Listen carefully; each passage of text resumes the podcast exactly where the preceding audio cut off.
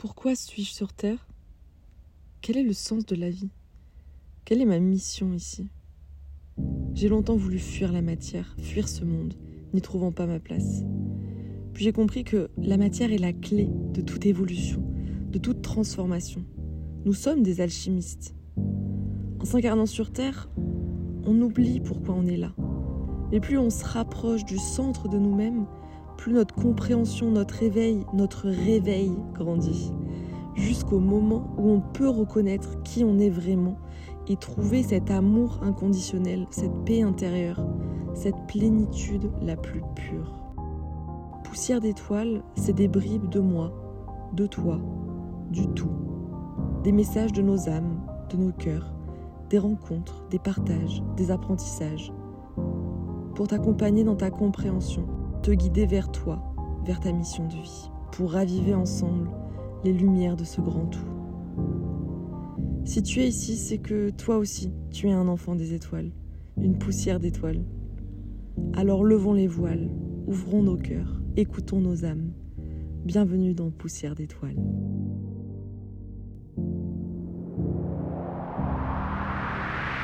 Bonjour, bienvenue dans ce nouvel épisode de Poussière d'étoiles.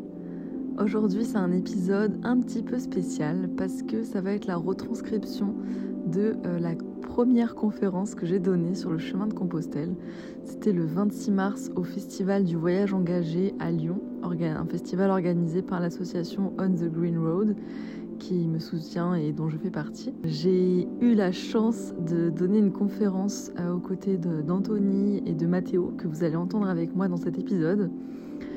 Euh, dans laquelle en fait on partage nos trois chemins de Compostelle respectifs. On a décidé de partir des aspects les plus matériels pour aller jusqu'aux aspects les plus spirituels, voire enseignement de vie, et de vous emmener un peu avec nous sur le chemin. L'idée c'est que on va vous parler de nos premiers jours sur le chemin, euh, nos premières galères, nos premiers apprentissages du chemin après seulement quelques jours euh, bah, sur les chemins de Compostelle. Trois différentes manières de voyager.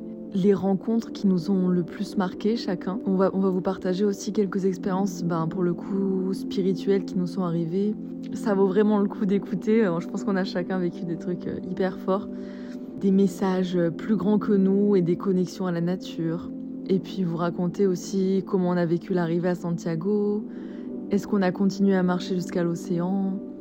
Et on finira avec euh, le entre guillemets et après. Donc euh, qu'est-ce qu'on est devenu après depuis le chemin? Bah, Comment on a vécu le retour après le chemin et qu'est-ce que ce chemin nous a appris finalement? Et qu'est-ce qu'on en retire? Qu'est-ce qu'on en retient dans notre vie aujourd'hui? Je vous prie d'être indulgent, s'il vous plaît, par rapport au son. On a eu un petit problème euh, d'enregistreur, donc le son n'est pas extraordinaire. C'est un son de conférence. Vous aurez les bruitages du public, etc. Mais c'est un contenu euh, exclusif, en tout cas, qui j'espère vous plaira, vous inspirera. En tout cas, pour moi, c'était un immense bonheur de faire cette conférence. En plus, avec Mathéo et Anthony, euh, je pense qu'on a fait vraiment un bon trio, une belle équipe, on avait une belle complémentarité. Euh, mais ça, je pense que je vous laisse le, le voir vous-même dans, notre, ben, dans nos partages. Et puis je vais arrêter de parler et je vous souhaite une très bonne écoute. Bonjour à toutes et à tous. Euh, bienvenue au Festival du Voyage Engagé. Merci de nous avoir rejoints ce matin pour euh, parler d'un sujet qui nous tient à cœur, les chemins de Compostelle. On est tous les trois partis euh, sur ces chemins l'été dernier, en 2022. Et on va justement nous, vous partager nos ressentis, nos expériences tout au long de cette conférence. Euh, et, voilà, je vais laisser euh, cette mélodie se présenter. Bonjour, bonjour. Euh, je ne sais pas si vous, m'entendez bien? bonjour à toutes et à tous. Du coup, moi, je suis Mélodie. J'ai fait un premier chemin en été 2021 qui m'a permis de changer de vie. Donc, c'est un chemin après lequel j'ai quitté ma vie parisienne, mon CDI, mon copain, voilà, tout le package, tout quitté. Et euh, en 2022, je suis repartie euh, marcher euh, trois mois sur le chemin de Compostelle avec l'objectif de réaliser un film pour montrer que l'écologie passe par l'écologie intérieure. donc tout part de nous et que en fait le, réel changement entre guillemets c'est le changement de, l'âme humaine, le changement sur lequel on doit processer. Et, j'étais partie avec l'objectif de ce film et je pensais pas que j'allais moi aussi me transformer.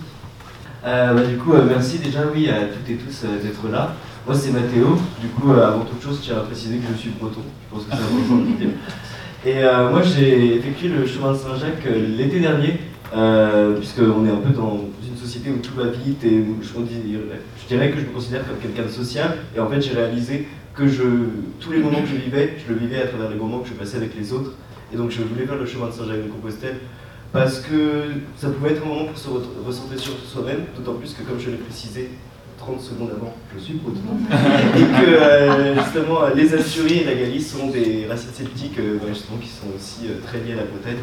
Et donc dans, en ce sens, ça m'inspire beaucoup. Et je suis parti l'été dernier durant une quarantaine de jours, justement, et on aura l'occasion d'en parler plus en détail et moi c'est Anthony. C'est que je suis parti en 2021. Donc l'année d'avant, mon chemin s'est fait en deux fois. Euh, et euh, du coup, à l'été 2021, euh, l'idée c'était que j'avais vraiment besoin de prendre du temps pour moi. C'était vraiment un ressenti que, j'avais à ce moment-là. Et je me suis dit, j'ai envie de partir seul. j'ai envie d'avoir ce temps d'introspection pour moi. Et, du coup, j'ai commencé à regarder ben, quelles étaient les différentes possibilités. Au début, j'avais pensé faire un, voyage à vélo en Bretagne, par exemple, et finalement, ben, c'est pas fait. et euh, il y a une amie en fait qui partait sur, euh, sur le chemin, sur le Camino Frances, et qui m'avait proposé de la rejoindre pour euh, les premiers jours. Et, et c'est là que je me suis dit en fait, ben ouais, pourquoi pas partir sur le, chemin de Compostelle. J'en avais déjà beaucoup entendu parler et j'adore marcher. C'est le mode de locomotion que, que je préférais. Toutes ces raisons que je me suis lancé à, à être 2022. Et donc on va vous parler maintenant ben, justement des différents chemins que nous on a empruntés. Et euh, moi du coup j'ai commencé en 2021 et j'ai commencé ici, à Saint-Jean-Pied-de-Port, au pied des Pyrénées. Donc c'est la première étape, le tout début du, euh, du Camino Frances, le chemin historique en Espagne. Euh, et comme je vous l'ai dit, je l'ai fait en deux fois. mon premier chemin il s'est arrêté à Léon. Et euh, je reviendrai justement sur les, sur ces, les raisons qui m'ont poussé euh, à aller jusqu'à Léon, puis ensuite à, reprendre. Et euh, voilà. moi, du coup, je suis partie au début pour une durée indéterminée, comme je disais, pour faire mon film. Je voulais rencontrer le plus de personnes possible parce que l'idée c'était d'interviewer des gens. Et je ne savais pas trop me décider quel chemin prendre, donc je voulais prendre. je vais me lever, ça sera plus. Euh, je voulais prendre à l'aller le chemin des Piémonts, qui est le marron, le Camino Frances, et au retour, le Camino Norte. Enfin, je voulais faire l'aller-retour en partant de chez moi depuis Montpellier, pardon, je voulais préciser. Et au retour, du coup, la voie d'Arles pour rentrer à Montpellier. Alors au final, ça ne s'est pas du tout passé comme ça. Mais euh, j'ai pris du coup le chemin des Piémonts, j'ai fait que l'aller. Euh, j'ai fait le, le, chemin des Piémonts, puis le Camino Frances. Donc sur le chemin des Piémonts, j'étais très très seule. Euh, c'était beaucoup nature, etc. Euh, mais on en reparlera aussi plus tard. Et puis euh, le Camino Frances, parce que bah, je voulais tester ce, chemin un peu, un peu typique, quoi. Ouais, c'est ça. Et du coup, oui, je suis partie depuis chez moi à Montpellier. C'était le truc qui était important pour moi, un peu dans l'idée de, de quitter mon ancienne vie pour, pour un peu renaître, créer une nouvelle, nouvelle mélodie. Moi, je suis parti euh, sur le Camino Norte, puisque je suis parti en plein été, et comme je l'ai précisé, je viens de Bretagne. Et euh, en fait, je suis donc très mal de la chaleur, donc j'ai voulu faire le Camino Norte donc le long de la côte pour avoir euh, justement un air marin. Mais à cause de l'esprit, on va dire, trop touristique, qui des fois faisait perdre un peu l'esprit justement du Camino, qui pourrait être très pèlerinage et être seul avec soi-même, j'ai bifurqué de Ricron à Oviedo, faire le Camino Primitivo justement qui a été emprunté en 1954 par le roi des Asturies. Euh, euh, on va essayer de retracer notre chemin un peu euh, chronologiquement, mais à la fois de manière physique et aussi spirituelle. Et donc, on va déjà vous parler de nos premiers, en fait, nos premiers jours sur le chemin, comment on les a ressentis. À titre d'exemple, le premier jour m'a semblé être deux semaines.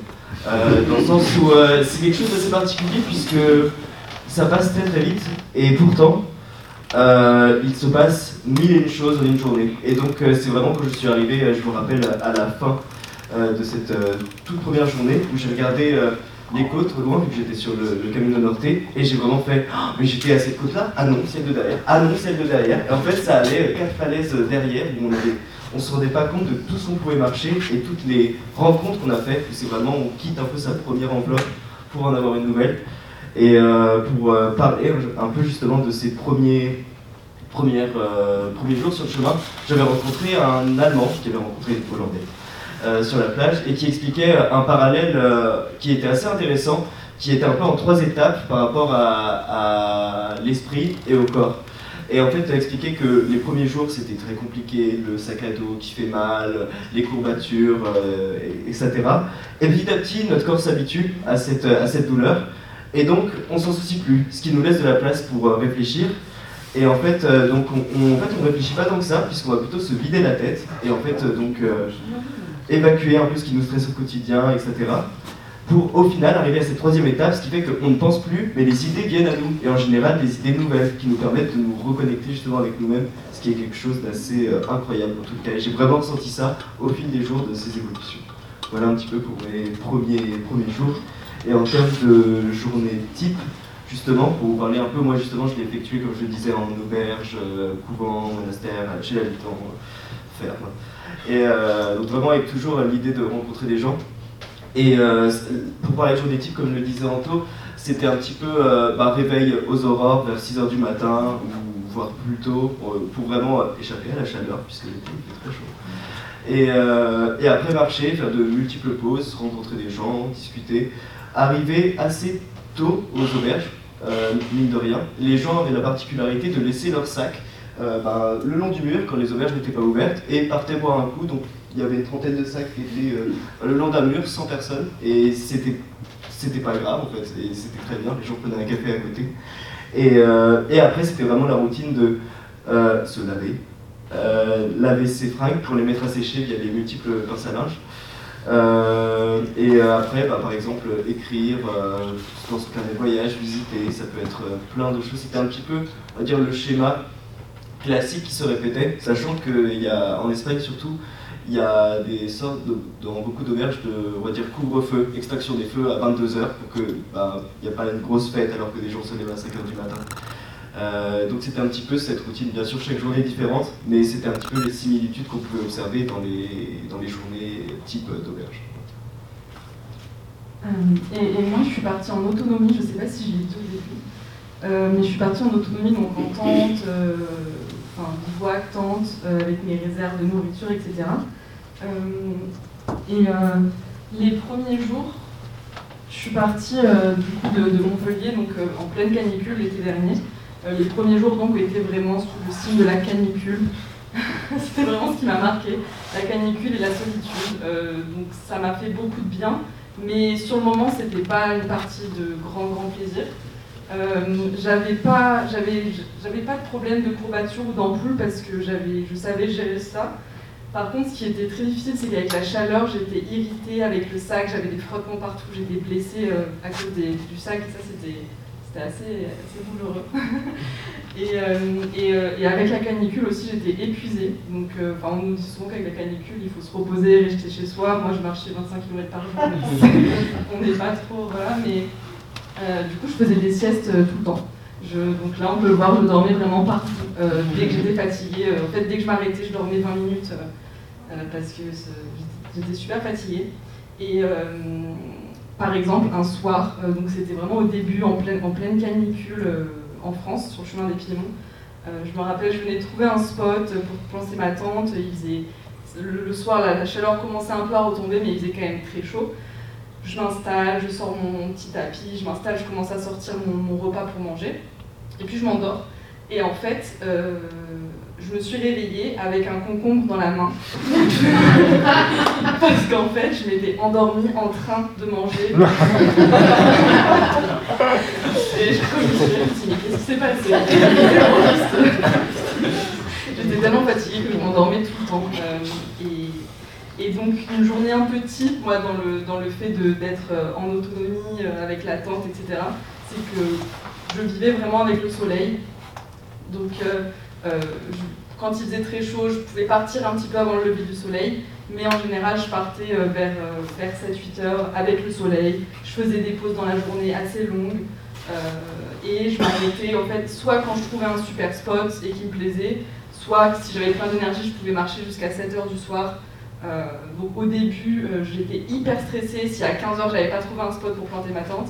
Et puis en fait, euh, à force, même si le soir à 20h j'avais pas trouvé, j'étais, j'étais confiante, je savais que je, savais que, que je trouverais un spot.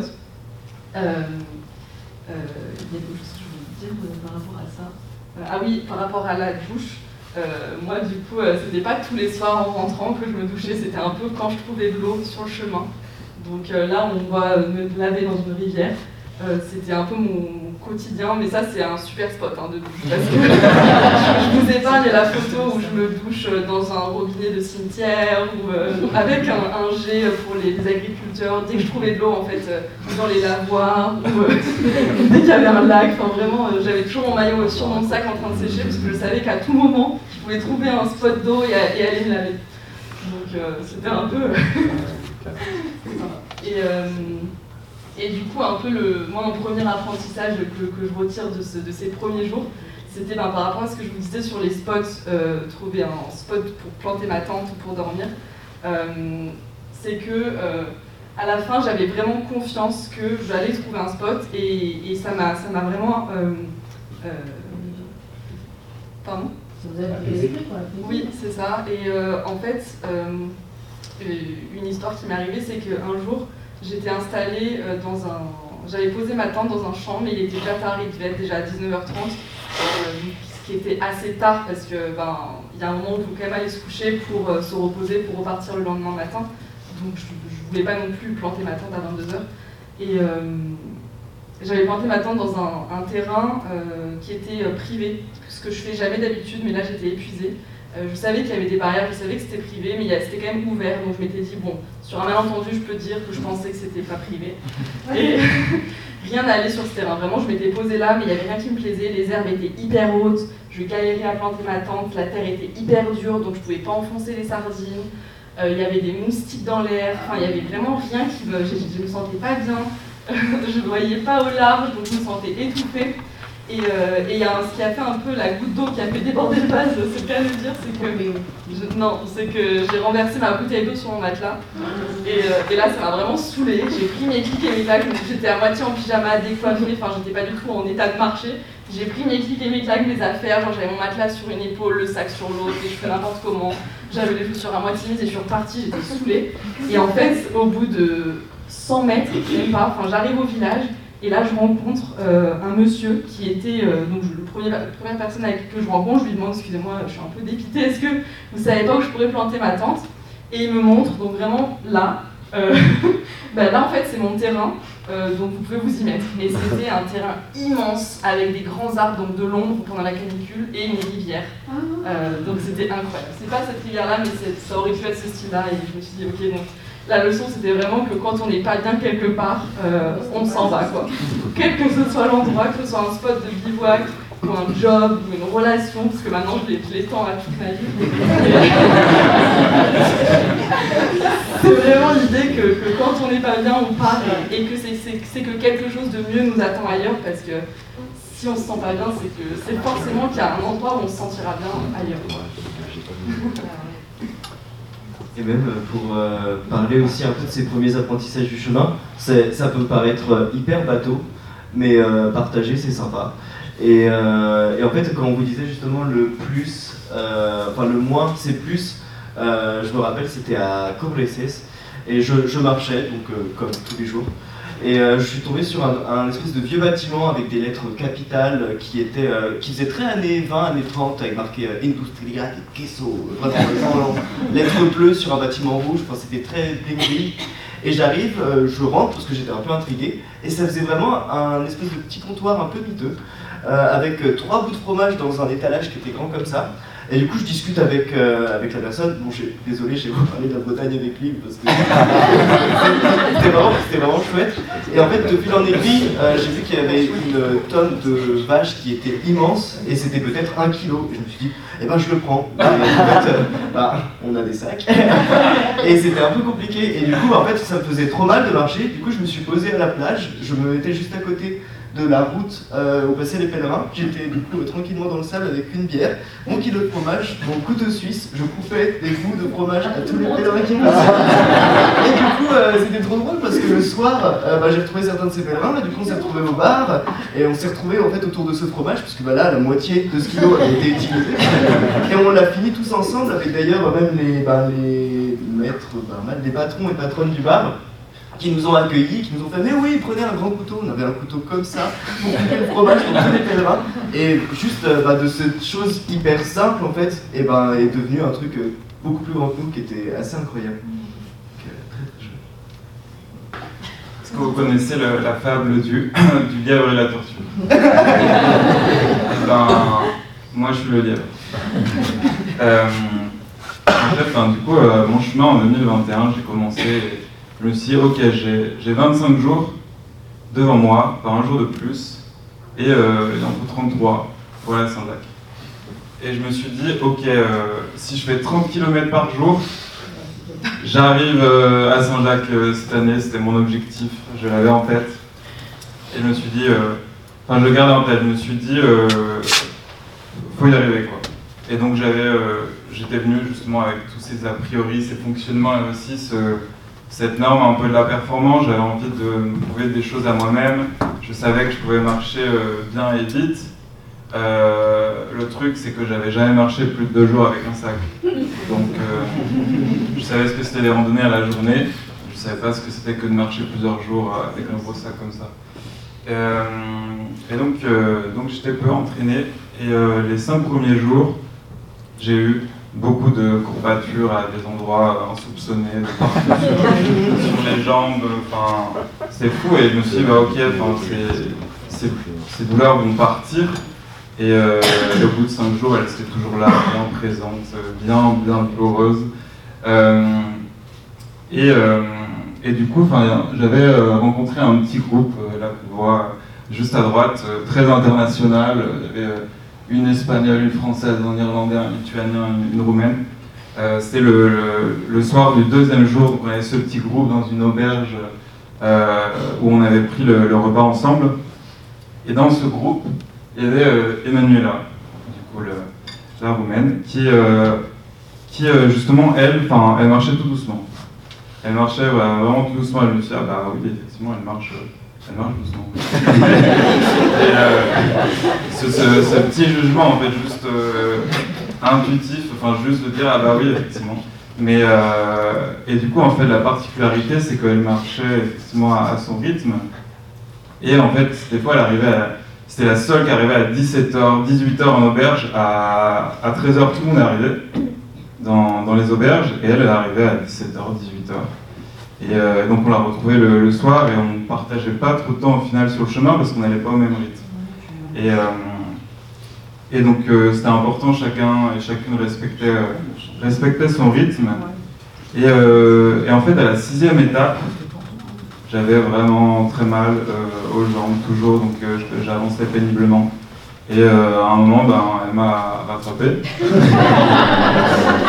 parce que je marchais péniblement. Enfin, il, faisait, vraiment super chaud. Je pêche, je à avoir vraiment mal. Et, euh, et euh, du coup, j'ai continué l'après-midi, c'était le jour le plus chaud, c'est 38 degrés. L'après-midi à canicule, l'eau qui devient super chaude tout de suite. Et euh, du coup, à ce moment-là, mon genou en fait. Tout le, tout le poids que j'avais compensé de mes jambes, de mes courbatures, je l'ai compensé sur mes genoux.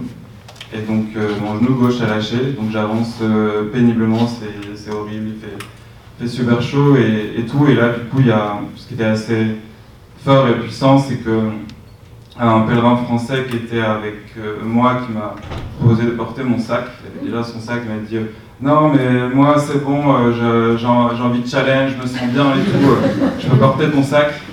Et, euh, et moi j'ai accepté de lui faire porter mon sac. Donc j'avance péniblement et, ils sont deux, tout le monde est 100 mètres devant moi du coup de, ce petit groupe. Et je suis sans sac, j'avance et au bout d'un moment je ne peux plus avancer en fait. Mon genou il est vraiment en vrac, quand ça crisse euh, et, tout ça. Donc je m'arrête sous un des seuls arbres qu'il y avait sur le chemin, c'était désertique, en plus, en plus de faire chaud. Et là, euh, là, je suis vraiment pas bien et au bout de, peut-être 10 euh, minutes, un quart d'heure, il y a Emmanuela qui revient me, faire un massage. faire un massage autour du genou, donc elle, avait appris ça et ça m'a fait beaucoup de bien de me sentir soutenu. Justement, à ce moment-là, il y avait un premier pèlerin qui portait mon sac, et Emmanuela qui revenait me faire un massage. Et après, il y a Colum, euh, l'Irlandais, qui revient me passer sa genouillère, qui faisait euh, des, Ironman. Euh, souvent, il avait, ses genouillères. En fait, sans ses genouillères, j'arrivais pas à l'auberge. Donc, c'est l'accumulation de ces trois aides qui m'a permis d'arriver jusqu'à l'auberge. Et deux jours plus tard, au final, je m'arrête au bout de 12 km, mon genou est enflé. Euh, et, à ce moment-là, ben, du coup, il y a le petit groupe qui continue à avancer, dont, Emmanuela. Et, euh, et, au final, elle, elle, marchait du coup à son rythme. Et euh, en fait, quand elle se sentait bien, ben, elle continuait à marcher un petit peu. Elle se disait, bah ok, je peux continuer. Je ne suis pas forcément ces normes-là qui me disent d'arriver à, 13h. Et, et, au final, c'est la première du groupe à être arrivée à Saint-Jacques. c'est celle qui marchait le plus lentement, mais c'est la première du groupe qui est arrivée à Saint-Jacques. Et euh, je n'ai plus jamais revu. Après ce jour-là, parce que je m'étais arrêté, euh, plus tôt, donc c'est euh, vraiment la fable tu dis. et, du coup, je m'arrête avec ce groupe de blessés. En fait, petit à petit, le chemin m'a invité à lâcher prise et surtout à casser mon ego encore et encore et encore. Et euh, ça a été vraiment super formateur ce premier chemin en 2021 parce que, pareil, de la même façon, pour moi, le sac, c'était quelque chose d'hyper symbolique, quelque chose d'hyper fort. Et euh, un pèlerin euh, qui n'a pas son sac, je, le jugeais un peu, quoi, mais il ne fait pas le, chemin de la bonne façon. Enfin, il faut, enfin, le, un pèlerinage sur le chemin de Compostelle, ça se fait avec un sac. On, on, porte, on porte sa petite maison, on a tout dedans, enfin, sens, et ça n'a plus de sens. Euh, et, au final, il y a des entreprises qui permettent de faire porter les sacs d'une auberge à une autre. Et au bout d'un moment, je me suis dit, ben, c'est soit je m'arrête, je rentre, et euh, j'accepte euh, de ne pas aller à Saint-Jacques-de-Compostelle cette année, et soit je continue. Et je me suis dit, si je veux continuer, ben, j'ai pas le choix, je fais porter mon sac. Donc, donc j'ai lâché prise aussi sur ça, j'ai fait porter mon sac. Euh, donc j'ai continué à marcher euh, juste avec une, petite, une petite Et, euh, et voilà, et après j'avais des grosses chaussures en fait, on m'avait mal coupé au deux campeurs. Et j'avais des chaussures, j'avais dit, il faut absolument que tu prennes les, grosses chaussures longues et tout, qui prennent comme ça, qui étaient hyper lourdes. Et, et en fait, tout le monde était en petites sandalettes ou, ou des chaussures de marche tout basses. Et euh, du coup, je les ai envoyés. Et j'ai acheté d'autres chaussures aussi, donc ça a été encore euh, autre chose. Et euh, au final, après, je me suis dit, allez, je peux tenir mon objectif. À un moment, je me sentais mieux et tout. Paf, 38 km. Je rejoins le groupe que j'avais quitté, je retrouve les autres. Et Emmanuel, elle, était devant.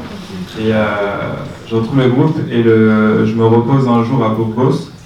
Et le, pour me dire, allez, après, je peux reprendre. Après, je reprends avec le sac 40 km. Je dis, euh, allez, euh, c'est parti, je, tiens mon objectif. Et euh, le lendemain, j'étais en vrac, cassé. Il y avait une descente comme ça. J'ai mis un quart d'heure à la descendre à reculant. Parce que c'était absolument impossible. Pour moi, ça crissait trop de, de le faire autrement. Et en fait, là, à ce moment-là, en bas, je me, suis dit, ben, il n'y a pas le choix, en fait, il faut que, il faut, que je m'arrête, je ne peux pas continuer euh, comme ça. Et euh, c'était le dernier lâcher prise, me dire, ok, j'irai pas à Saint-Jacques de Compostelle cette année-là. Euh, et j'étais au début de la Meseta, et je me suis allé, je, m'arrête dans 4 jours, je vais jusqu'à Léon, et je reprendrai Léon l'année prochaine. Et c'est ce moment-là où je me suis dit, bah, enfin, j'écoute mon corps, pas seulement mon mental, et j'aligne tout, corps, esprit, et je me suis senti super ému, super bien dans ma peau, en accord avec moi-même. Et au final, j'étais enthousiaste à l'idée de me dire, ben, je reprends l'année prochaine, en meilleures conditions, je ne serai pas blessé, je vais mieux profiter. Euh, donc c'est ça les premiers apprentissages de mon, chemin. Euh, et euh, comme vous l'avez vu, ben, là on va aborder plus l'aspect rencontre, parce que là j'évoquais certaines rencontres, beaucoup de solidarité sur le chemin. c'est hyper intense et on a toutes et tous des petites anecdotes sur ces rencontres. Oui, tout à fait. ça peut être un petit moment anecdote. Là, si vous regardez bien ces deux personnes, euh, c'est aucun de vous. Euh, j'avais un petit rituel, c'était de prendre euh, une photo par jour avec des appareils photo jetables, des personnes qui m'avaient un peu marqué sur le chemin. Et donc, en fait, c'est un autre enseignement, mais que je voulais parler à travers les rencontres. et d'autant plus que je, on va dire que j'étais l'intermédiaire de quelque chose que j'ai trouvé incroyable où en fait sur votre droite vous avez euh, Gerda, donc Gerda euh, autrichienne qui est partie de chez elle. Moi je l'ai rencontrée le deuxième jour et je la voyais qu'elle était vraiment en peine, qu'elle avait mal aux pieds. Je disais Gerda, euh, ça va? Tous les jours je demandais tes pieds. Oh c'est compliqué mais on y va. vraiment c'était la routine, moi je trouvais ça trop bien. Et en fait, au bout d'un moment, justement, on a dû se quitter, puisque des fois, on se perdait pendant 2-3 jours, puisqu'elle marchait aussi assez lentement, elle y allait à son rythme, mais elle arrivait toujours. Et en fait, euh, on a dû se quitter, puisque bout d'un moment, moi je partais du coup faire mon propre chemin sur le Primitivo, quand elle continuait sur le Norté. Du coup, on s'est dit au revoir, c'était assez émouvant, euh, c'était assez fou. Et ce qui m'amène du coup au Camino Primitivo avec Ulrich. Ulrich, euh, lui, nous vient de Suisse. Et en fait, le jour de son anniversaire, il s'est dit qu'est-ce que je pourrais me faire comme cadeau? Et en fait, euh, le meilleur cadeau qu'il s'est dit, c'est bah, je quitte mon boulot et je me casse. Et du coup, il, a vraiment fait ça. Le jour de son anniversaire, il est parti et il est parti sur la route de Saint-Jacques-de-Compostelle. Et du coup, je trouvais ça un peu fou, puisque pareil, il est parti de chez lui, il marchait depuis la Suisse, etc. Et du coup, je lui demande, c'est marrant, euh, tu me rappelles quelqu'un euh, qui est parti de chez elle aussi, là. il me fait, est-ce que c'est Gerda et, du coup, et je l'avais rencontré sur le Camino Primitivo, donc deux chemins différents. Et donc, euh, je lui dis, bah oui, euh, Gerda, euh, l'Autriche et tout. Et je tu la connais Non, je la connais pas. Et en fait, euh, c'est même pas d'autres personnes qui lui, ont, qui lui en ont parlé, c'est que quand il passait en France, dans les églises, on peut laisser des petits mots. Et trois jours avant lui, il voyait Gerda, qui marchait justement pour la paix dans le monde. et du coup, il voyait, il courait en fait après Gerda. et du coup, eh ben, je suis retourné, et ben, j'étais, c'est fou, ces deux personnes ne se connaissent pas et sont si connectées et se connaissent sans se connaître. Et c'était quelque chose d'assez fou. Et justement, à vers l'arrivée euh, de Saint-Jacques, on s'est retrouvé avec Gerda.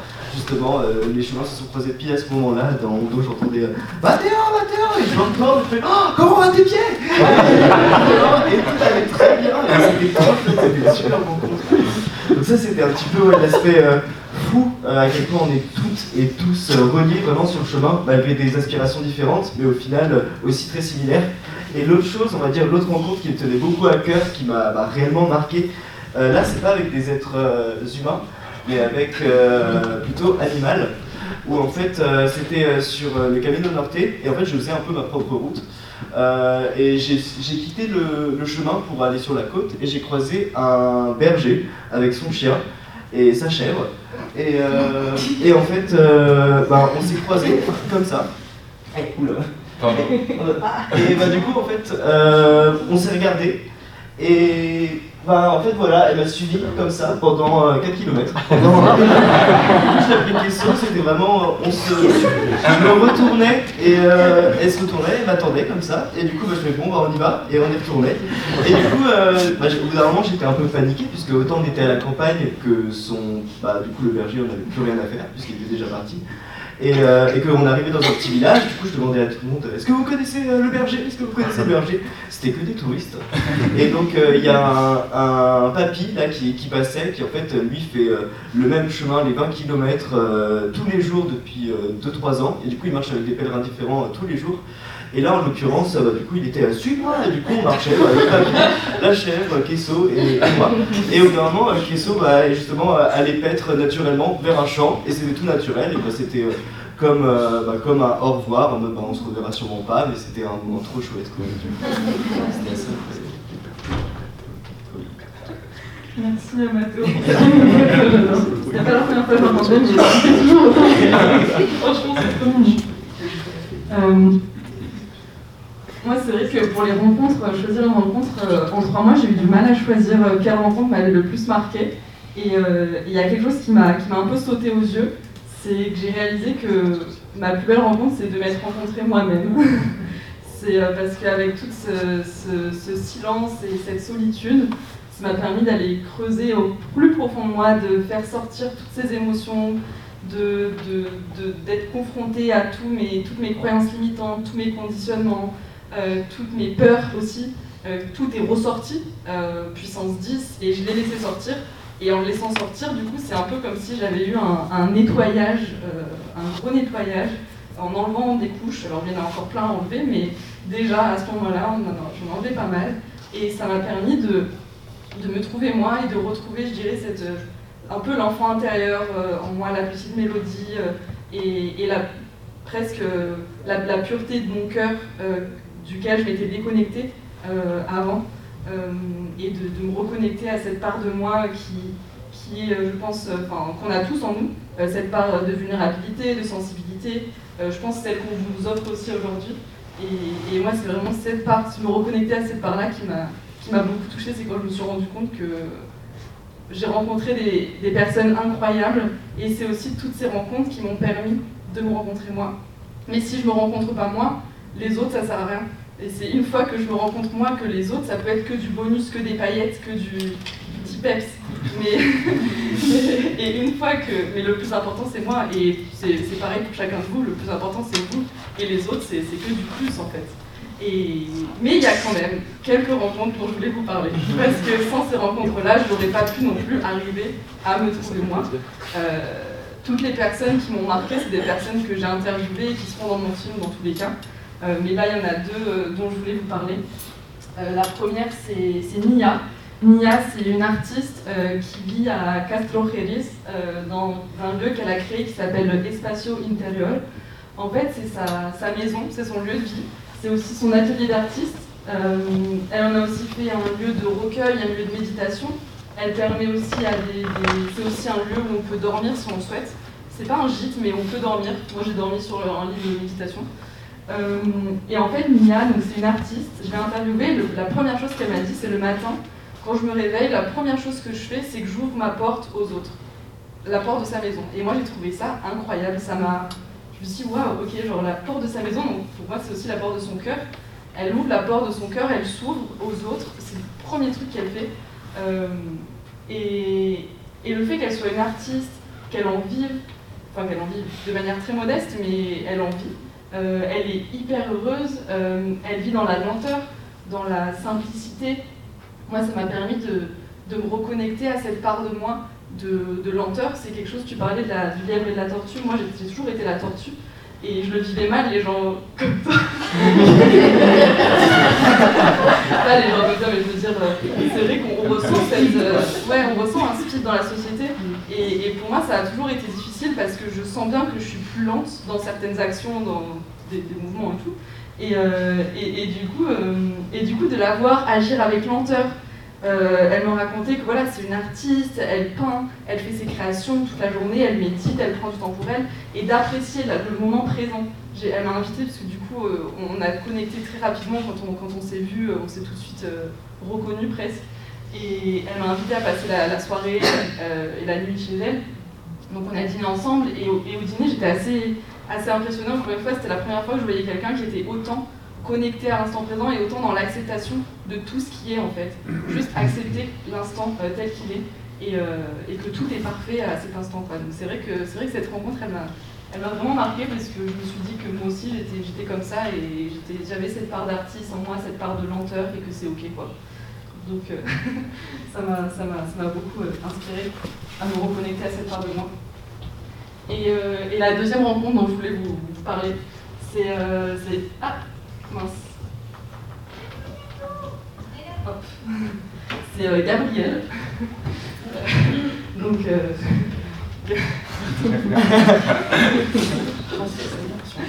Euh, donc euh, Gabriel, c'est en fait un garçon que j'ai rencontré dans un gîte et au bout de 10 minutes, euh, je me suis rendu compte qu'on allait se revoir. Je me suis dit non mais c'est sûr, on va se revoir, on est obligé de se revoir. C'était plus fort que moi. Je me suis dit là il y a une connexion, il y a un truc. Lui, il faisait seulement une semaine sur le chemin de Saint-Jacques et en fait on a marché toute cette semaine en- ensemble. Et moi, je vous disais que j'étais très solitaire. Enfin, en tout cas, sur le chemin, je marchais beaucoup seule. Je pense que c'est la personne avec laquelle j'ai marché le plus au final, puisqu'on a marché cinq jours ensemble et, et on était ben, tout le temps ensemble. Et, euh, et ça a été une vraie connexion du cœur où euh, il n'y avait aucun masque entre nous, il n'y avait pas de, pas de, pas de rôle. On était vraiment, on parlait de cœur à cœur et comme quand, même si on parlait pas, c'est comme si on se parlait euh, avec nos âmes.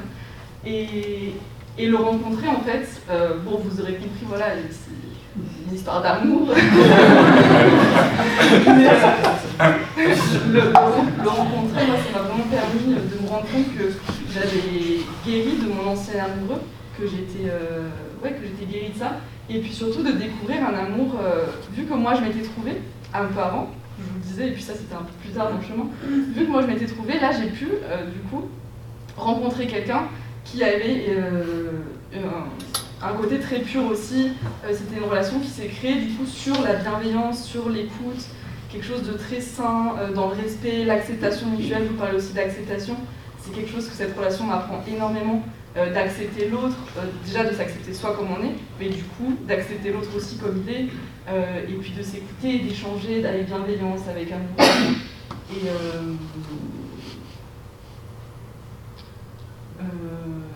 je sais plus ce que je voulais dire. Ah oui, non, voilà, que juste. Ouais, c'est une relation qui me permet d'être. euh, qui est comme un miroir, comme un terrain de jeu en fait, pour euh, encore plus me rapprocher de moi petit à petit. Et je pense que les relations, c'est aussi, ça. Je pense que chaque rencontre, ça nous permet aussi de nous rapprocher un peu plus de qui on est. Et, et du coup, c'est une belle relation qui continue. On continue notre chemin ensemble aujourd'hui. Et, et c'est c'est- c'est- c'est chouette, c'est beau. Et, euh, et ouais, An- Anto, tu veux nous raconter un peu tes Ouais, qui t'ont marqué Carrément. Euh, alors, du coup, moi, je vais vous raconter euh, deux rencontres euh, très inspirantes sur mon chemin en, en 2022. Euh, donc, je, je, je marchais en direction de Via Franca del Bierzo et, euh, et j'arrive et euh, je vois cette, cette auberge qui me paraissait super authentique, qui avait une démarche de sobriété et tout. Et je me suis dit, euh, souvent, en fait, il y, a des- applications qui mettent des notes sur les différentes auberges, etc. Je me suis dit, ah bah, c'est pas la noter et tout. Toujours, c'est c'est a priori là. Et, euh, et là, je me suis laissé justement porter par l'intuition. Je me suis fait un détache-toi, en fait, de ces, notations euh, et tout qu'on a, parce qu'on est. On, utilise beaucoup trop ça dans, dans la vie, c'est super normé. Je me suis, enfin, elle m'a tiré, je me suis dit, let's go, je vais. je vais dans cette auberge et elle était magnifique, elle était toute faite de, de pierre et de bois, euh, comme ça. et enfin, je ressentais en fait que cette auberge était puissante, il y avait quelque chose qui, qui s'y passait. Et, euh, et donc au début de l'après-midi, en fait, euh, je remarque qu'il y a un truc euh, étrange qui se passe, parce qu'il y a un, un groupe qui commence, qui commence à arriver avec des caméras. Et je me dis, ok, qu'est-ce qui se passe et tout. Et, euh, et, euh, et en fait, euh, il venait pour filmer l'auberge, mais aussi surtout pour interviewer Jesus Rato, qui est juste ici à droite, qui est vraiment un personnage emblématique du chemin. Et, et donc du coup, il commence, il commence à filmer l'interview ici. Donc c'était assez, assez, drôle parce qu'en fait, nous, on n'avait pas du tout été prévenus. hein. Ils venaient comme ça, les pèlerins se demandaient qu'est-ce qui se passait. On entendait une langue étrangère qu'on ne connaissait pas, on ne comprenait pas quelle était la langue. Et en fait, on a vite compris que c'était euh, des Russes donc, euh, qui, étaient venus là pour faire euh, un documentaire sur le chemin de Compostelle. Euh, donc on comprenait qu'en fait une partie du documentaire était tournée là sous, sous nos yeux. Et donc euh, donc il y avait ce, cette interview-là, et au final, j'en ai appris plus justement le soir lors du repas, parce que j'ai pu parler justement à la présentatrice russe qui devait avoir à peu près 25 ans, et lors de l'interview, elle, elle, exagérait un peu tout, ses expressions et tout. C'était super drôle, c'était super maniéré. Je me suis dit, ouais, c'est un peu superficiel, c'était un peu ce qu'on se disait avec les autres. Et au final, le fait de lui parler m'a permis de comprendre un peu plus sur la genèse justement de ce documentaire. Et en fait, elle m'expliquait que bah, on était en pleine guerre, euh, on est toujours d'ailleurs, euh, entre l'Ukraine et, la Russie. Et euh, elle, elle a fui au début de la guerre la Russie pour s'installer au Portugal parce que ben, n'était pas du tout d'accord avec cette guerre. Et elle, elle m'expliquait justement que c'était une guerre vraiment fratricide parce que sa, sa mère est ukrainienne. Et, et en fait, en Russie comme en Ukraine, ben, il y a plein de, personnes qui ont des familles justement dans, les, dans les elles ne pouvaient pas accepter ça. Et justement, euh, elle avait considéré aussi est-ce que je continue à être présentatrice pour la télé russe, parce que c'est présentatrice pour la télé, une chaîne de télé nationale russe. Et elle s'est dit j'ai la possibilité de faire ce documentaire, est-ce que je le fais? Et là, en fait, elle a réfléchi, elle a dit ben, au final, c'est un projet qui me tient vraiment à cœur parce que je peux avoir cet impact positif pour la population russe au milieu des propagandes télévisées de, Poutine. Elle dit, ben, en fait, j'ai envie de faire ce, documentaire sur Compostelle parce que j'ai envie justement de permettre à la population russe de, pouvoir voir d'autres manières de, vivre, de pouvoir connaître ce chemin de Compostelle. Et, euh, et du coup, sur le, sur le moment, ça m'a ça a été très fort parce que on voit le, truc au début euh, un peu maniéré, on dit c'est un peu superficiel, et en fait, quand on comprend toute la, démarche euh, derrière, ben, on rentre dans l'intimité de la personne, et, du coup, elle continue à être pour, enfin, journaliste pour la télé depuis euh, le, Portugal, pour, ces raisons-là. et donc maintenant, du coup, ça m'a permis de voir, de montrer d'autres possibles, et en fait, c'est le lien avec la deuxième rencontre qui est justement Chrisous, avec qui j'ai pas euh, pu parler euh, directement, mais qui est une personne super inspirante. Et en fait, dans l'interview, il avait un, accent euh, très particulier et, et, assez fort, et donc je comprenais pas tout ce qu'il disait en espagnol. Et ça m'a. Et en fait, j'ai fait, quand je suis revenu, j'ai fait aussi des recherches pour essayer de mieux comprendre sur ce personnage et pourquoi la télé nationale russe venait ici faire une interview de ce personnage alors qu'ils étaient arrivés le jour même à Saint-Jacques-de-Compostelle, ils sont revenus en arrière pour aller euh, l'interviewer spécifiquement. Et, euh, et, en fait, l'histoire de, de est hyper inspirante parce qu'il est né entouré de sept pèlerins. Donc il a été baigné dedans euh, depuis tout petit. Et en fait, sa, grand-mère accueillait déjà des pèlerins dans les années 30. Ce qui est. Bah, quand je dis qu'il y avait 3500 pèlerins en 1988, il n'y en avait pas des masses dans les années 30.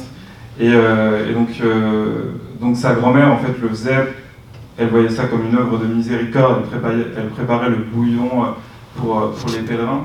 Et donc lui a été baigné dans ça, il a accueilli pendant des décennies justement des pèlerins. Et il avait construit un, refuge, un refuge avec des abris de tentes pour justement permettre aux pèlerins de, de, venir.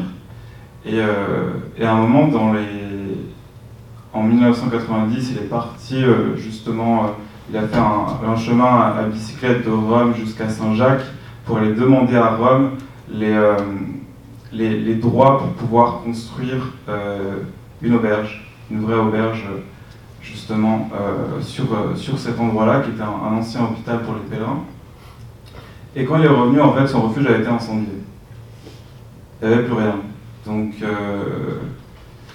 donc en fait, les, les, personnes du village le prenaient pour un sorcier et en fait, à ce moment-là, en fait, ben, il n'y avait pas beaucoup de pèlerins. Donc euh, aujourd'hui, on peut se dire, ben, le développement économique de ces villages-là qui vivent très concrètement du fait qu'il y ait plein de pèlerins qui viennent, euh, c'était pas encore le cas. Et donc aujourd'hui, du coup, j'ai l'impression que c'est moins visible. Euh, ces mécontentements, peut-être qu'ils sont encore là, mais ils sont moins visibles. Ça m'a fait penser, enfin ça faisait écho aussi euh, pour moi, avec toute la situation qu'on connaît aujourd'hui avec les migrants, et eh ben, à l'époque, euh, en tout cas pour, euh, pour, les personnes du village, ben, ces pèlerins, c'était des, indésirables.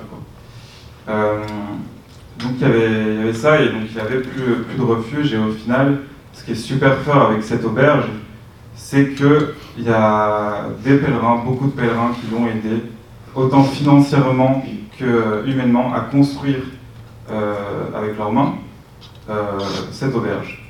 Donc ils ont récupéré des pierres, du bois justement qu'il y avait euh, dans, le village, ils l'ont construite, ils ont mis 4 ans à la construire. Et euh, il y a notamment un, Américain en fait qui, qui, était venu à un moment que, justement Jesus avait, enfin c'était férié et tout, son vélo était cassé, il il pouvait pas continuer, et justement Jesus lui avait, dit ok je, te prête un élément de mon vélo avec lequel il était parti justement de Rome à, chez lui. Et, euh, et, pour, et du coup, ça a été super, super puissant aussi pour cette personne de dire ben, prends-le, tu, tu vas pouvoir continuer ton chemin. Euh, alors tout était fermé et, tout. Et, justement, à son retour, lui, il a envoyé un million de pesetas euh, à, à, justement Ressus pour justement continuer à, à construire. Et, aussi, et donc, il y a plein de Cette auberge a été construite vraiment par des pèlerins et c'est pour ça aussi qu'elle est puissante. Et en fait, aujourd'hui, c'est l'auberge la plus vieille de tout le chemin historique, euh, construite à la fin des années 90. Donc, pour dire euh, à quel point aussi elle est puissante, ce lieu est puissant et euh, ce personnage est puissant. Et moi, ce qui m'a profondément inspiré aussi, c'est que, c'est que en 2020, lui et, et Irénée, une, artiste ont fait un, le chemin de Compostelle d'une autre manière, c'était un, un, voyage initiatique. Ils l'ont fait euh, à l'époque du, Covid, donc il n'y avait personne, euh, personne qui, qui, le, qui, le, faisait, pas monde. Ils sont partis en octobre avec l'idée d'arriver euh, à Noël à Saint-Jacques. Et ils sont partis avec une charrette menée par un âne. Et en fait, ils ont, en fait, sur le chemin, ils avaient des châtaignes dans leur charrette, il y avait des poivrons qui venaient du jardin, euh, justement, de, de. Et, euh, et du coup, en fait, à chaque fois, ils demandaient justement l'hospitalité euh, à des auberges qui étaient quasiment toutes fermées. et ils échangeaient justement ces châtaignes et ces poivrons contre cette hospitalité, pour cette hospitalité-là.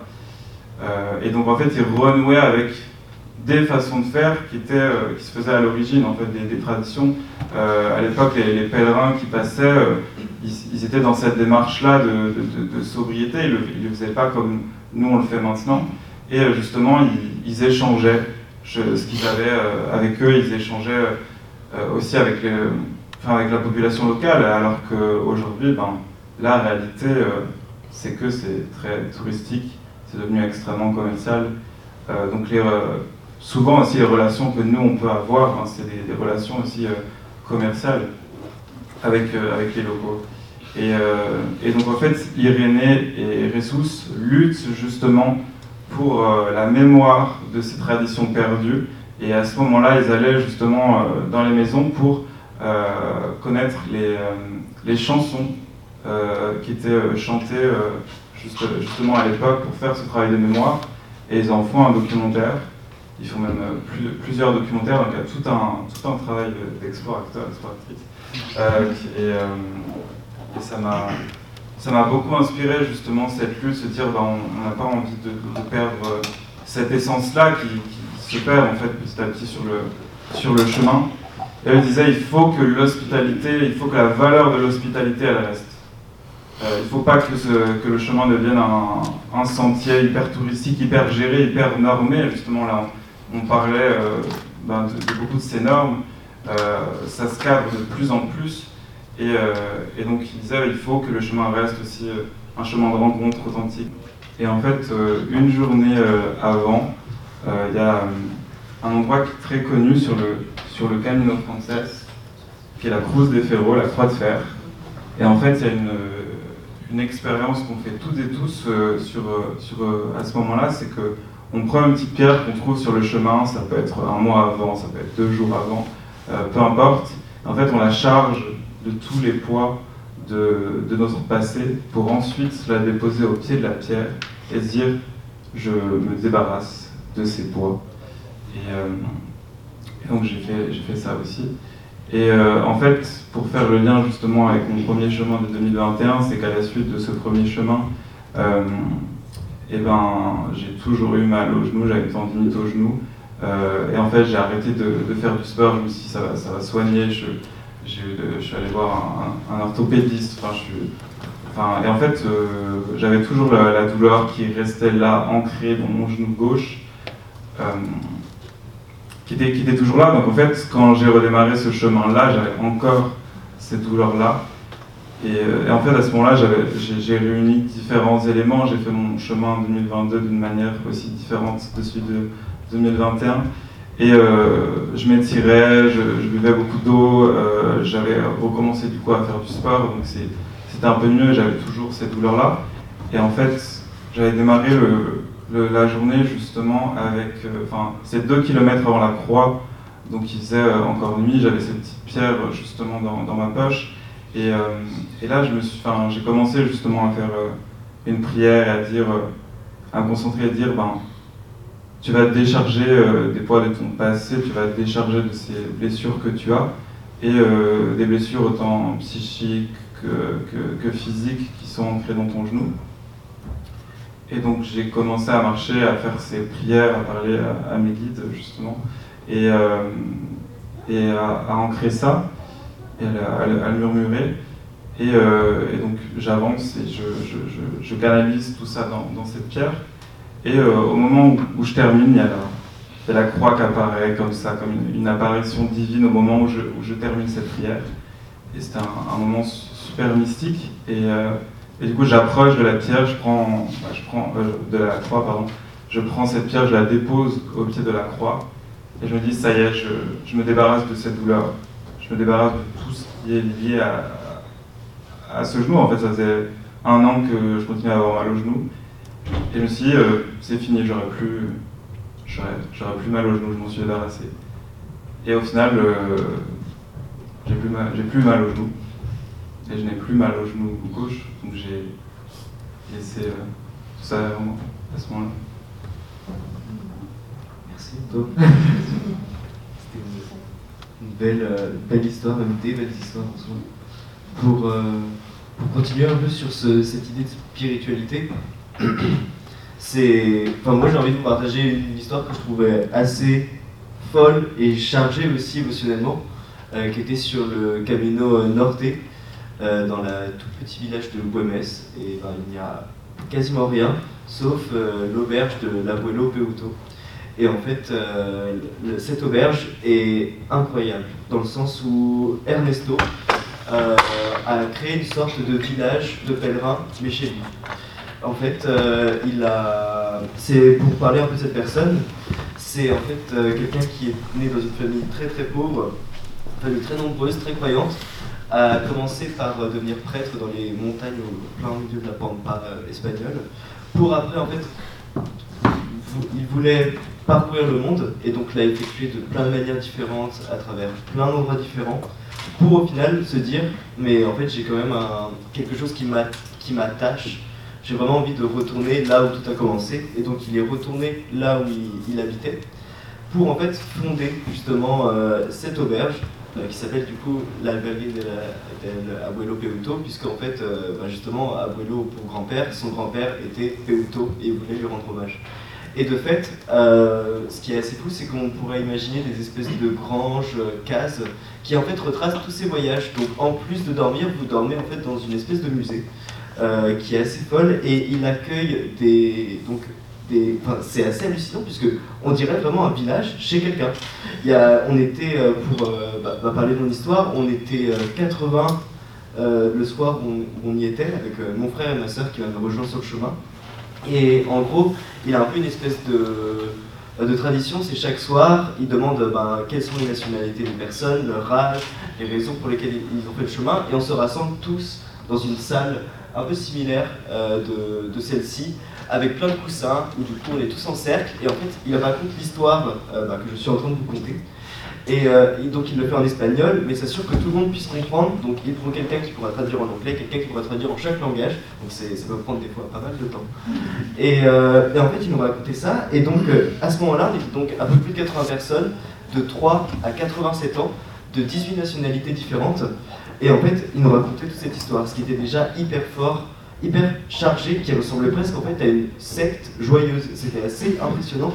Et on voyait à travers sa bienveillance qu'on souhaitait que la diffuser.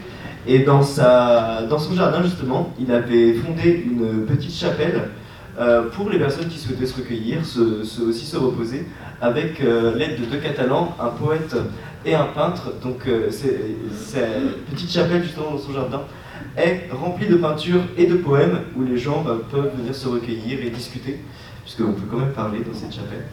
Et, et, après, il y avait un grand repas partagé où tout le monde bah, en fait, pouvait mettre la main à la pâte et manger ensemble. Et c'était un moment très très très puissant. Et ce qui est fou en fait, c'est que comme je vous disais au, tout départ, Güemes, euh, c'est vraiment au milieu de nulle part. Même si, c'est sur le Camino du Norte, et eh ben c'est pas pour autant que c'est près de la mer, donc c'est vraiment dans les terres, euh, il n'y a rien. Et du coup, euh, les autorités de Saint-Jacques-de-Compostelle souhaitaient faire bifurquer le chemin pour plus qu'il ne passe par Güemes. Et Ernesto a réussi à rassembler tellement une communauté de pèlerins qu'en fait, eh ben, il y a une pétition qui s'est lancée euh, par tous les pèlerins pour que Ernesto reste et que le chemin continue de passer par Gomez.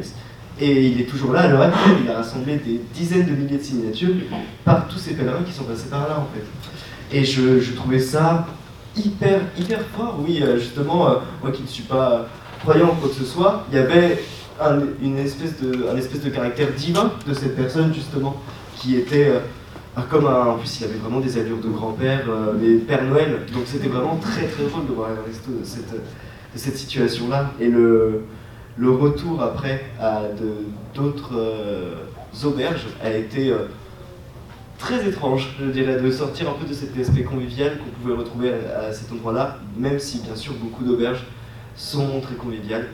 Et l'autre chose dont je voulais vous parler, qui est en lien avec ça justement, sur ce caractère spirituel, c'est euh, moi je suis pas du tout euh, croyant ou en fait je sais pas si je crois je peut-être qu'il y a quelque chose peut-être qu'il n'y en a pas et tant mieux tant pis d'ailleurs. Et en fait euh, c'est pas grave mais quand je m'étais un peu fait ce petit pic à la curiosité à aller dans tous ces lieux que je connais pas que ce soit justement cathédrale musée le, que ce soit le musée par exemple de la paix à Guernica ou encore des cathédrales immenses ou creusées dans la roche c'était des choses assez folles. Et c'est à la cathédrale d'Oviedo, justement, juste après avoir changé euh, de chemin, donc de, de Rijon à, Oviedo, euh, où j'ai voulu visiter cette cathédrale, puisqu'il y a un espèce de dicton qui dit, euh, ben, en gros, qui va à Saint-Jacques sans passer par Oviedo, c'est comme qui va voir le laquais sans voir le Seigneur, en d'autres sens, il a, il a mal fait son chemin. Et du coup, même moi, là-bas, j'étais curieux, disons que ça, ça a attisé ma curiosité. Et donc euh, j'ai visité cette chapelle, et, cette cathédrale, pardon, et c'est là, là, je, il y a eu ce caractère, comme je le disais, je ne crois en rien, il y a eu ce caractère, j'étais en mode, waouh euh, C'était impressionnant, euh, je, me sentais entre guillemets transcendé, et je me sentais en même temps très bête, puisque c'était euh, chargé d'histoire et qu'il y avait plein de trucs où j'étais, hum, hum, je connais de nom, mais je ne sais pas du tout ce que c'est. Et c'était euh, assez fou, en fait, justement, de ce caractère, on va dire, très spirituel, terre à terre, de normes institutionnalisées qui sont la religion, alors en, l'occurrence catholique, et était très impressionnante. Et du coup, j'ai bah, touché le, le Seigneur, du coup, le Christ à, ce moment-là, parce qu'il y avait la tradition, les pèlerins devaient toucher justement la, sa main pour après continuer son chemin. Et ça faisait un peu le, la deuxième partie du chemin, justement, du Camino, on passait du Camino Norte au Camino Primitivo. Ça faisait un peu, eh ben, je ne vais pas aller prêcher la bonne parole, mais c'est reparti pour de nouvelles aventures. Et c'était euh, quelque chose d'assez puissant.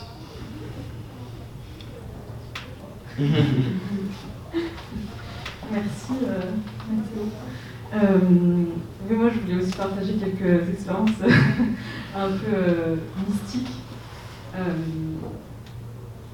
y a, ça, ça, résonne avec ce que tu viens de dire sur le côté de se sentir connecté un peu.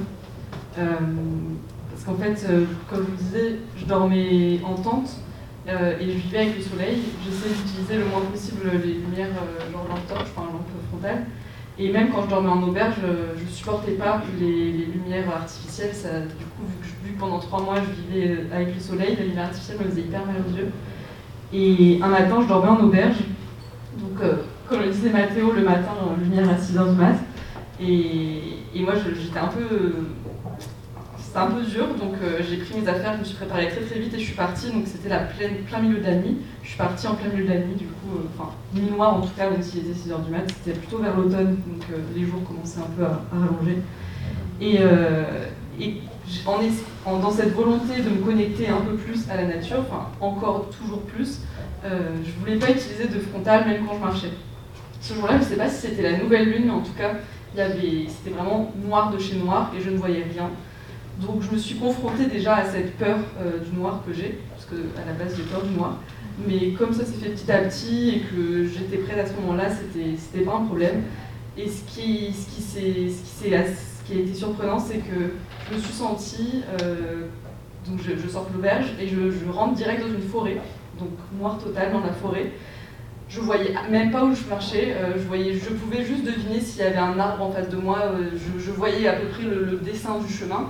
Mais imaginez-vous en plein milieu de la nuit, dans une forêt euh, sans lumière artificielle, sans lune, on voit rien.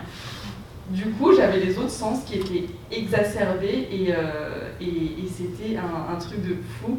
Euh, j'avais la sensation d'être comme un arbre dans cette forêt, en fait, d'être à la fois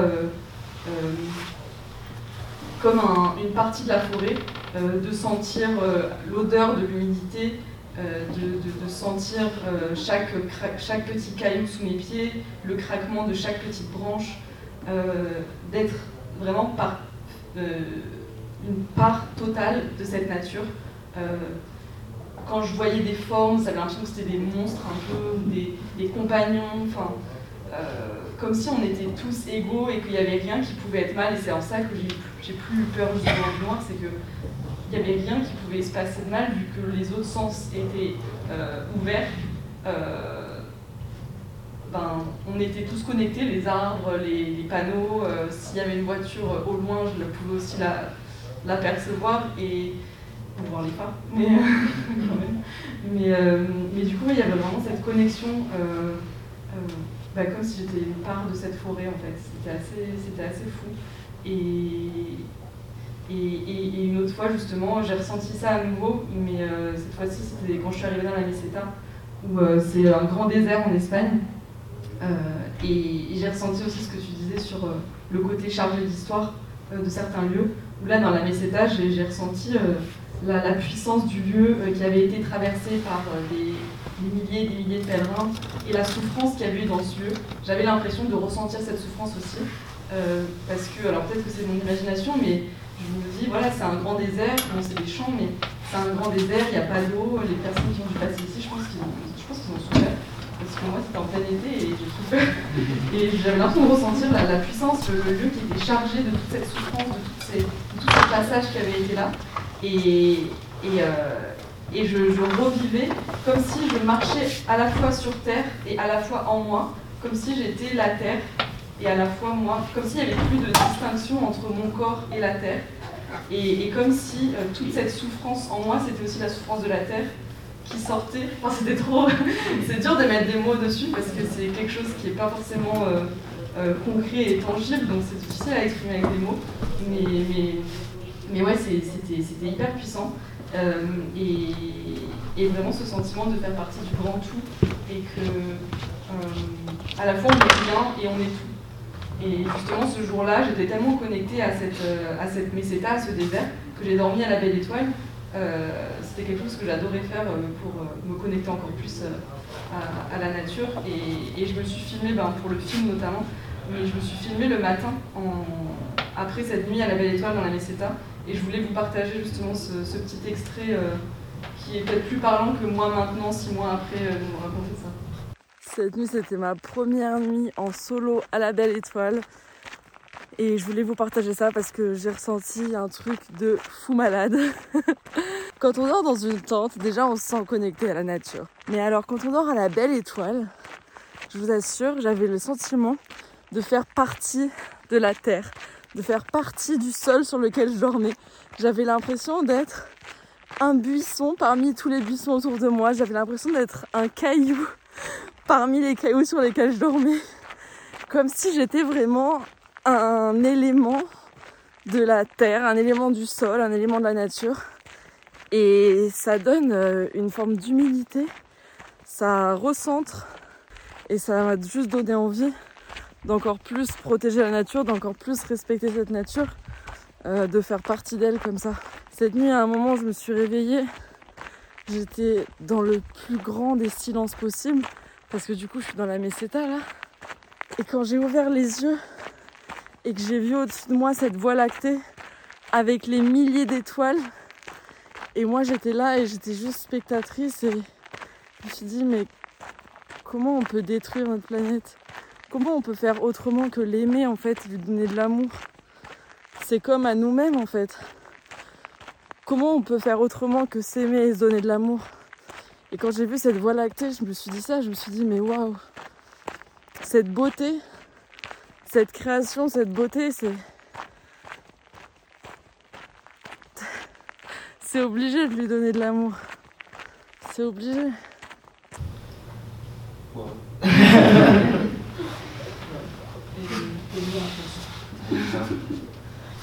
J'aurais quand même une question, parce que tu parles, de, de, tu parles beaucoup, j'ai l'impression que c'est un peu plus atteint que les autres, tout ce côté spirituel. Est-ce que la démarche de, que tu as faite malgré toi, du coup, parce que tu as retrouvé face à toi-même, ça a été dur, ça a été long, justement, de, de, faire face à tes doutes, à tes peurs, à tes contradictions, à tes. Comment ça s'est passé, ce, ce, ce, ben, ce, processus, en fait? Mm. Parce qu'en fait, tu n'as pas eu trop le choix, vu que tu étais dans le silence, tu étais toute seule. Mais du coup, est-ce que c'est quelque chose qui a été dur? Est-ce que. Ben oui, oui, ça a été, ça a été dur. Après, euh, je pense qu'aussi j'étais prête à le vivre parce que euh, Ouais, je pense que j'étais prête à le vivre, mais c'était dur au sens où bah, je pleurais tous les jours, voire plusieurs fois par jour. Mais c'était ok, enfin j'étais ok avec ces émotions, euh, et puis je sentais quand même une, libération, comme je vous disais un peu avant, je sentais que de pleurer ça me faisait du bien, ça me faisait, euh, ça me libérait aussi, et je sentais ce poids que j'avais, tu parlais du sac à dos Anto, euh, moi j'avais, j'ai rien pu lâcher de mon sac parce que j'avais tout mon matos du film, et en affaires indispensables j'avais pas grand chose. Donc au final, je ne voyais pas ce que je pouvais lâcher de mon sac à dos physique, mais je sentais que j'avais un autre sac à dos euh, émotionnel qui était, qui était bien chargé. Et donc euh, je pense que le temps aussi de la marche, ça a aidé, parce que au final, j'ai marché trois mois. Et je dirais que c'est au bout de deux mois que j'ai senti vraiment la libération. Et, euh, et tout ces, ce, que je vous raconte là, et c'est, ça par exemple, c'est vraiment vers la fin, c'est dans les, les, trois dernières semaines que, où vraiment là j'étais presque dans un état de grâce presque pas permanent, mais euh, quelque chose de presque, presque divin. Enfin, ce genre, ce genre de moment, euh, je suis pas sûre, c'est parce que je vis pas ça au quotidien, mais, mais, mais oui, oui, c'est quelque chose qui m'avait, qui était difficile et à la fois où, où bah, bah, je dirais pas que j'avais pas le choix parce que je pouvais m'arrêter si c'était trop dur. Mais je sentais que c'était. En fait, il y a un truc que je me suis que je me disais souvent, c'est est-ce que j'aimerais être autre part qu'ici? C'est quelque chose que je me dis tout le temps maintenant, c'est est-ce que si tout était possible dans la vie, j'aimerais faire autre chose que ce que je fais maintenant ou être ailleurs? Si la réponse est oui, ben je trouve une solution pour le faire. Si la réponse est non, vraiment c'est là ma place, c'est là que j'ai envie d'être, ben je, sais qu'en fait c'est là ma place. Et là c'était ça, même quand j'étais en larmes au bord de la route, sous une averse de pluie ou euh, je sais pas, enfin dans tous les moments de, désarroi total, euh, je savais que je, que, je me verrais nulle part ailleurs. Je ne me, me, serais pas vue quelque part d'autre. Et c'est dans ces moments-là où, quand je suis en, en, larmes ou en souffrance totale, mais je sais que c'est là que je dois être, je, me dis, bon, bah, c'est ok, quoi. Merci, Mélodie. Euh, du coup, on va vous raconter bah, notre arrivée à lac de Compostelle, enfin. Euh, moi, les, quelques jours justement avant l'arrivée à Saint-Jacques, j'étais vraiment dans une démarche de j'ai besoin d'un silence intérieur. J'étais vraiment dans cette démarche d'introspection. Et en fait, il faut savoir que les cinq derniers jours avant Saint-Jacques, c'est aussi là où il y a plus de monde. Il y a tous les, en fait, c'est tous les pèlerins qui arrivent, notamment espagnols, parce qu'ils peuvent avoir le diplôme, la Compostela, à partir du moment où ils ont fait les 100 derniers kilomètres, les 5 derniers jours. Et donc, on passe ben, à 4 fois plus de monde, 5 fois plus de monde sur, sur le chemin. Et il y a des villes d'étapes qui sont extrêmement bruyantes avec extrêmement beaucoup de monde. Et moi, j'étais dans une démarche où c'était une agression pour moi, ce, ce, bruit, ces, ces, stimuli permanents du monde de partout, du bruit de partout. Et donc, j'avais choisi de, ne, pas m'y arrêter. En fait, je logeais, je m'arrêtais, moi, dans les petits villages, donc j'étais entre les étapes classiques Et ça m'a permis d'éviter justement toute cette autoroute de pèlerins. Et, donc j'étais vraiment dans cette démarche de, silence intérieur qui était important.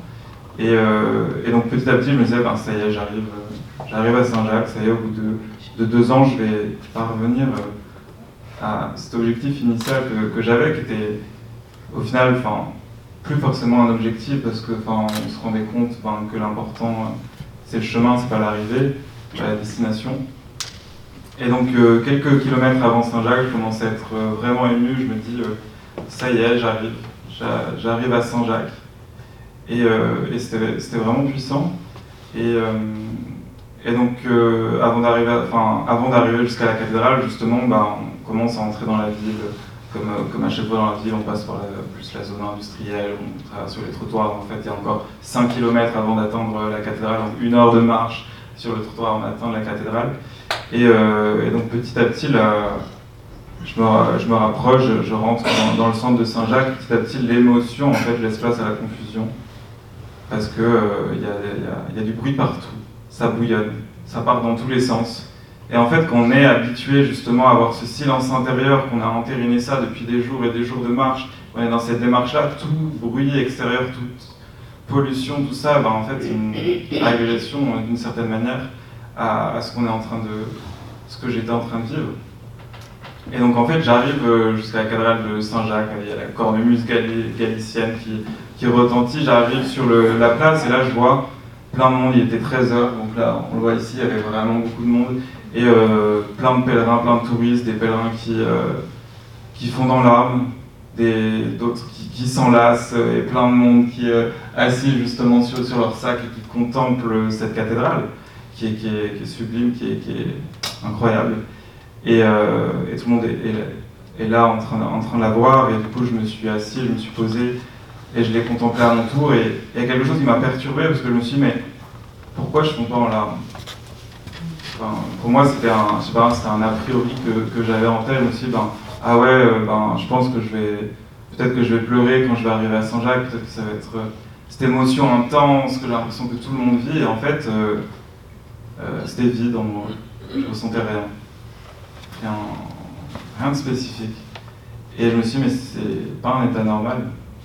Je me, je me suis dit ça et en fait, j'ai finalement accepté cet état-là et je me suis dit, il faut, faut que je comprenne pourquoi, pourquoi ça s'est déroulé ainsi.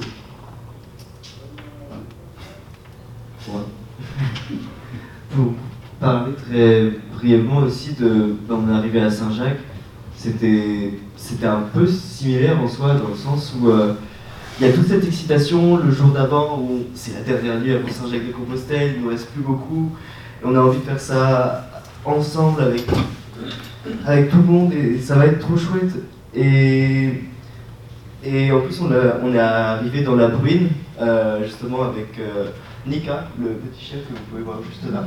Euh, donc, euh, pour la toute petite anecdote, Nika, c'est un chien que je voyais tous les jours sur le chemin, qui marchait avec une allemande. Et je me suis rendu compte au bout d'une semaine à peu près que je connaissais le nom du chien, mais pas de l'allemande. c'est souvent le cas. Fait, euh, en fait, on a fini le chemin ensemble avec, avec Nika. Et, et c'est vrai que je te rejoins là-dessus, justement, où il y, a, toute cette effervescence, on sent qu'il y a un caractère sacré, incroyable, où il y a de la bienveillance partout. Tous les pèlerins vont enfin arriver sur cette place à côté de cette immense cathédrale. Et, euh, et autant c'était pas rien, autant il y avait un manque quelque part, euh, en mon sens.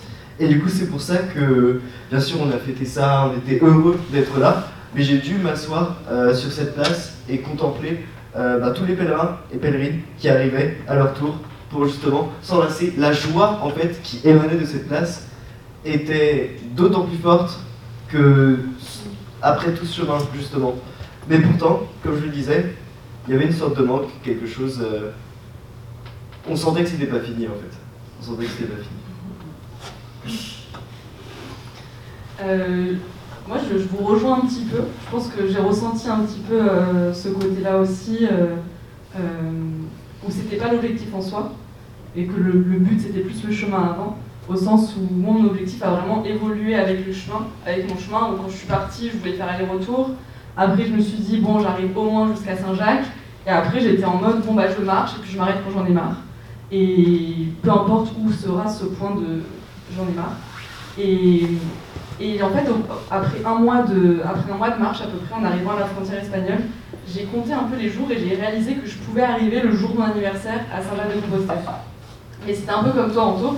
si je faisais, pour moi c'était 20 km, j'avais compté, si je faisais exactement 20 km chaque jour, j'allais arriver le 15 octobre, le jour de mon anniversaire, à, Saint-Jacques-de-Compostelle.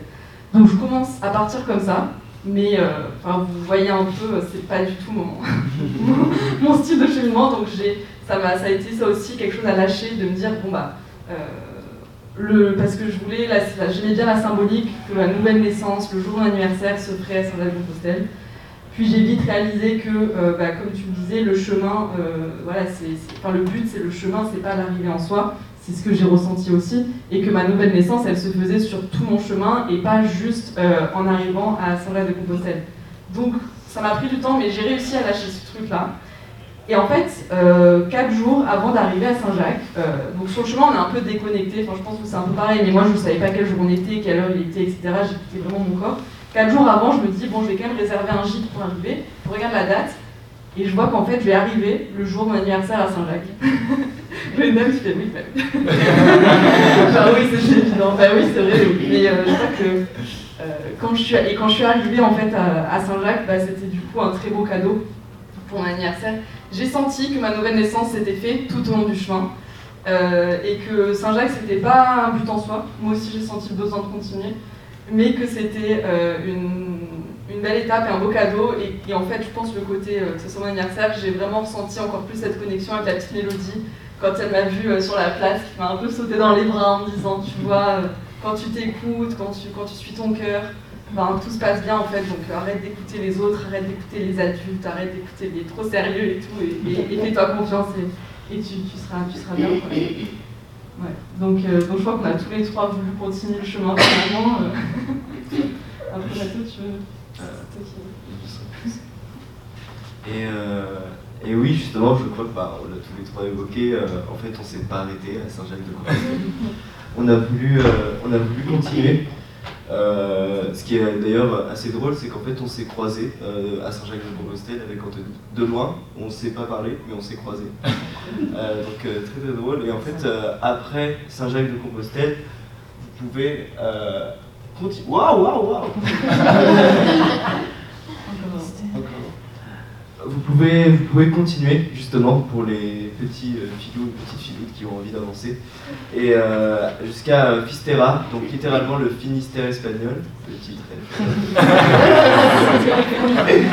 et même moi, quelque part, c'était aussi un objectif intrinsèque, un peu symbolique, puisque je trouvais ça drôle que moi, petit finistérien justement, où je me suis rendu compte que l'un des chemins sur une carte, quand je suis arrivé à Saint-Jacques-de-Compostelle, j'ai vu euh, donc euh, petit village de 1500 habitants, un des points de départ, et dans mon petit village, et du coup je me suis dit, il faut que j'aille jusqu'à Pistera, juste pour la blague. en fait, euh, j'ai donc marché, et en fait, c'était très bizarre, juste ce retour, pas ce retour, ce nouveau départ, puisque autant durant tout le long du chemin, on marchait, on ne savait pas où on dormait le lendemain. Autant j'ai passé quelques jours à Saint-Jacques et ce petit laps de temps très sédentaire m'a mis comme une claque juste au moment de repartir, puisqu'autant comme on vous parlait par exemple de la morning routine de partir à 6h, et eh ben moi je suis parti à Saint-Jacques à 14h. Euh, sous le soleil euh, bien tapant, euh, à croiser tous les pèlerins que j'avais croisés durant mon périple sur les deux chemins, à leur dire au revoir, euh, mais complètement par hasard. Et, euh, et au contraire, enfin, justement, tu as évoqué Anto le fait qu'on a beau être à Saint-Jacques, on a 5, enfin, 5 km en fait, d'industrie, périphérie pour arriver à la ville, mais pour en ressortir vers Fistera, en, très rapidement on arrive dans la forêt, dans la nature, et bon, toujours sous le soleil tapant, et ça m'a fait en fait et ben reprendre un petit peu, comme si un petit peu de rade entre guillemets de chemin. Et c'était assez, assez fou, où je suis, à la différence de vous deux, que vous aurez l'occasion d'en reparler, justement je suis d'abord passé par Moussia pour vraiment faire l'arrivée finale à Fistera. Et, euh, et en arrivant euh, vers Fistera, donc, euh, qui est aussi chargé justement bah, de là qui peut être le bout du bout, euh, puisque même si on souhaite aller plus loin, là pour le coup il faut nager, euh, bah, ou alors euh, bah, repartir dans l'autre sens. Et donc euh, il y a justement euh, Raissa, une Hollandaise, euh, avec qui euh, j'ai fini le, chemin, où on s'était croisés aussi, euh, on s'était croisés euh, plein de fois durant différents chemins. Et en fait, on s'est dit, vas-y, on y va. Et du coup, on a traversé une forêt, on s'est dit, on coupe par là, il n'y a pas de souci. Et il y avait ce truc qui était assez étrange de, on y est bientôt, et c'était toujours, ouais, dans 5 minutes, on va y être, dans 5 minutes, on y est. Et c'était comme ça pendant à peu près deux heures. On, tergiversait un petit peu dans la forêt, et au bout d'un moment, on voit, on la voit, elle est là, la pointe, le bout du bout, le phare, au fond. Et, et c'était assez fou, et on marche, et avec là le, le sac qui était très lourd, autant émotionnellement que physiquement. Et, et on arrive à la bande zéro, et, et c'est fou en fait. Et c'est incroyable. Et là, là moi j'ai été vraiment chargé émotionnellement. Là, c'était ouais, une sorte d'aboutissement assez fou, assez dingue. Et, euh, et justement, après, on a, on a décidé d'aller un tout petit peu plus loin que cette bande zéro. Euh, Il y a des certains rochers où en fait on s'est assis. Il y a, y a un endroit où on peut déposer ses, ses vêtements, ses chaussures. Moi j'ai déposé mes espadrilles qui faisaient une sorte de, de bouche. C'était vraiment, je pouvais les faire parler. Et euh, je les ai déposés et même ça en fait, ce geste anodin était hyper chargé émotionnellement. Et on s'est assis et elle me racontait, euh, Raissa justement, que sept ans auparavant elle avait fait ce chemin justement. euh, et, euh, et du coup, le, arriver là, à ce moment-là, c'était fou. où elle avait fait pour arrêter de fumer et on n'arrête pas de fumer. Et du coup, on a fumé une, une cigarette symboliquement, puis une autre. pour justement euh, se, se dire, eh ben, c'est peut-être la fin de quelque chose, mais le début d'une autre. Et, et peu importe en fait. C'était, il n'y a, y a pas de, y a pas de point final. Et j'ai trouvé ça magnifique. C'était merveilleux.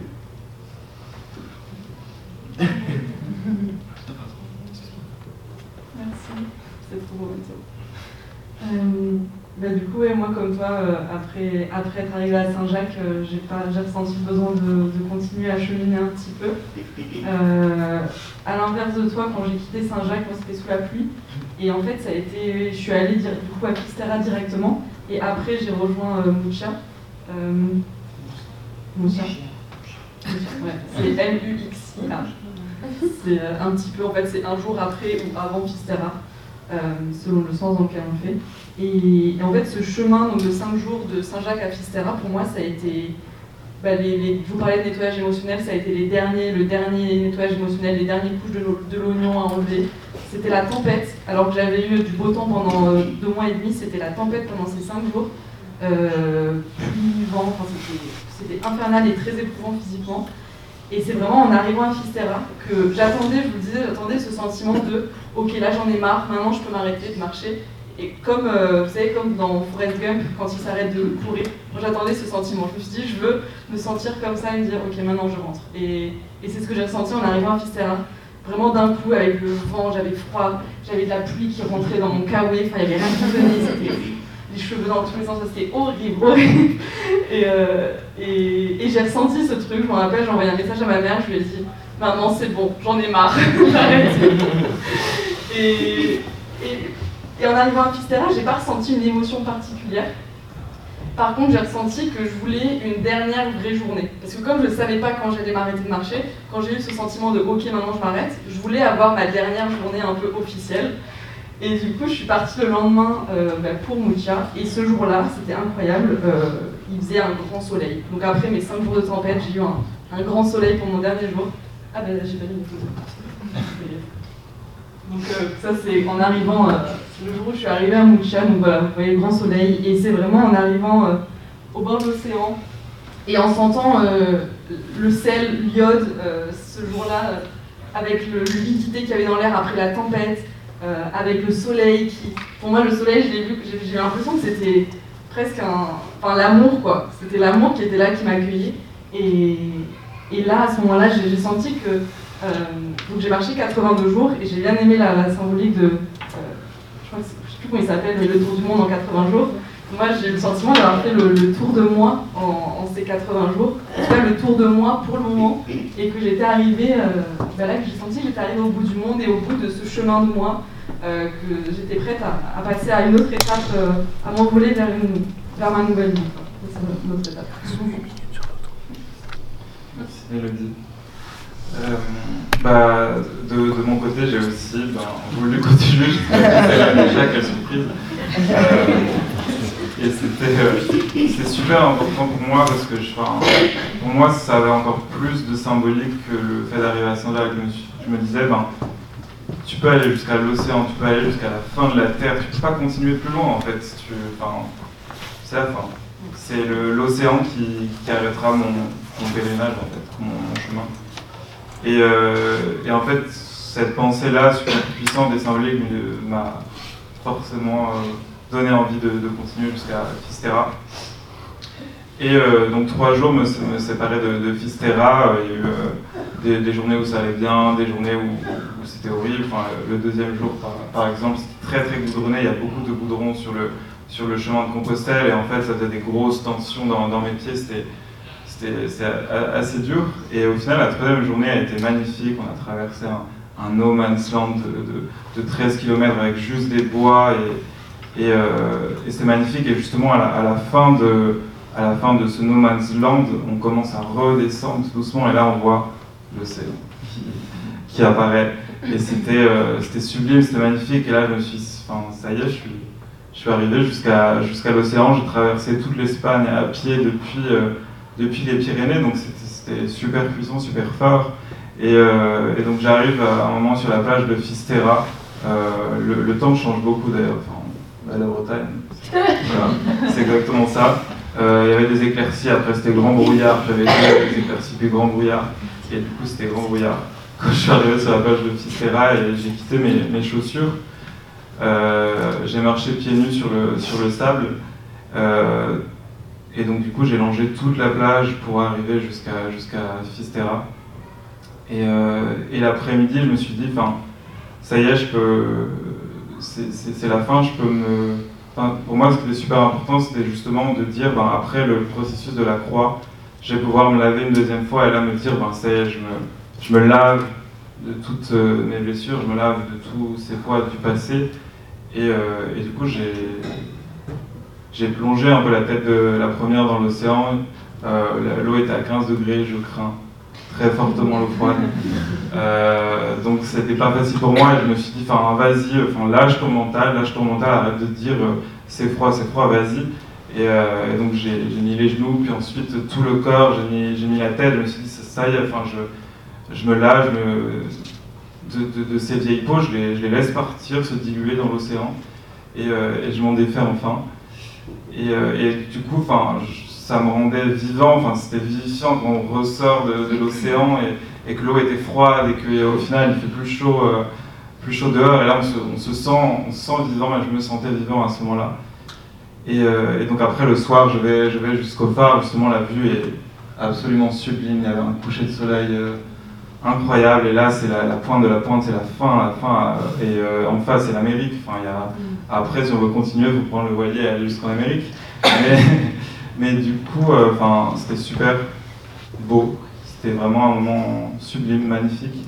Et là, je me suis dit, euh, enfin, ça y est, je suis arrivé. Euh, je suis arrivé au bout et en fait, j'aurais pu m'arrêter là parce qu'en fait, je m'étais, j'avais justement laissé ces vieilles peaux tomber dans l'océan. Et je me suis dit, ça y est, je, peux m'arrêter là. Enfin, j'ai pas d'autres raisons de, continuer en soi.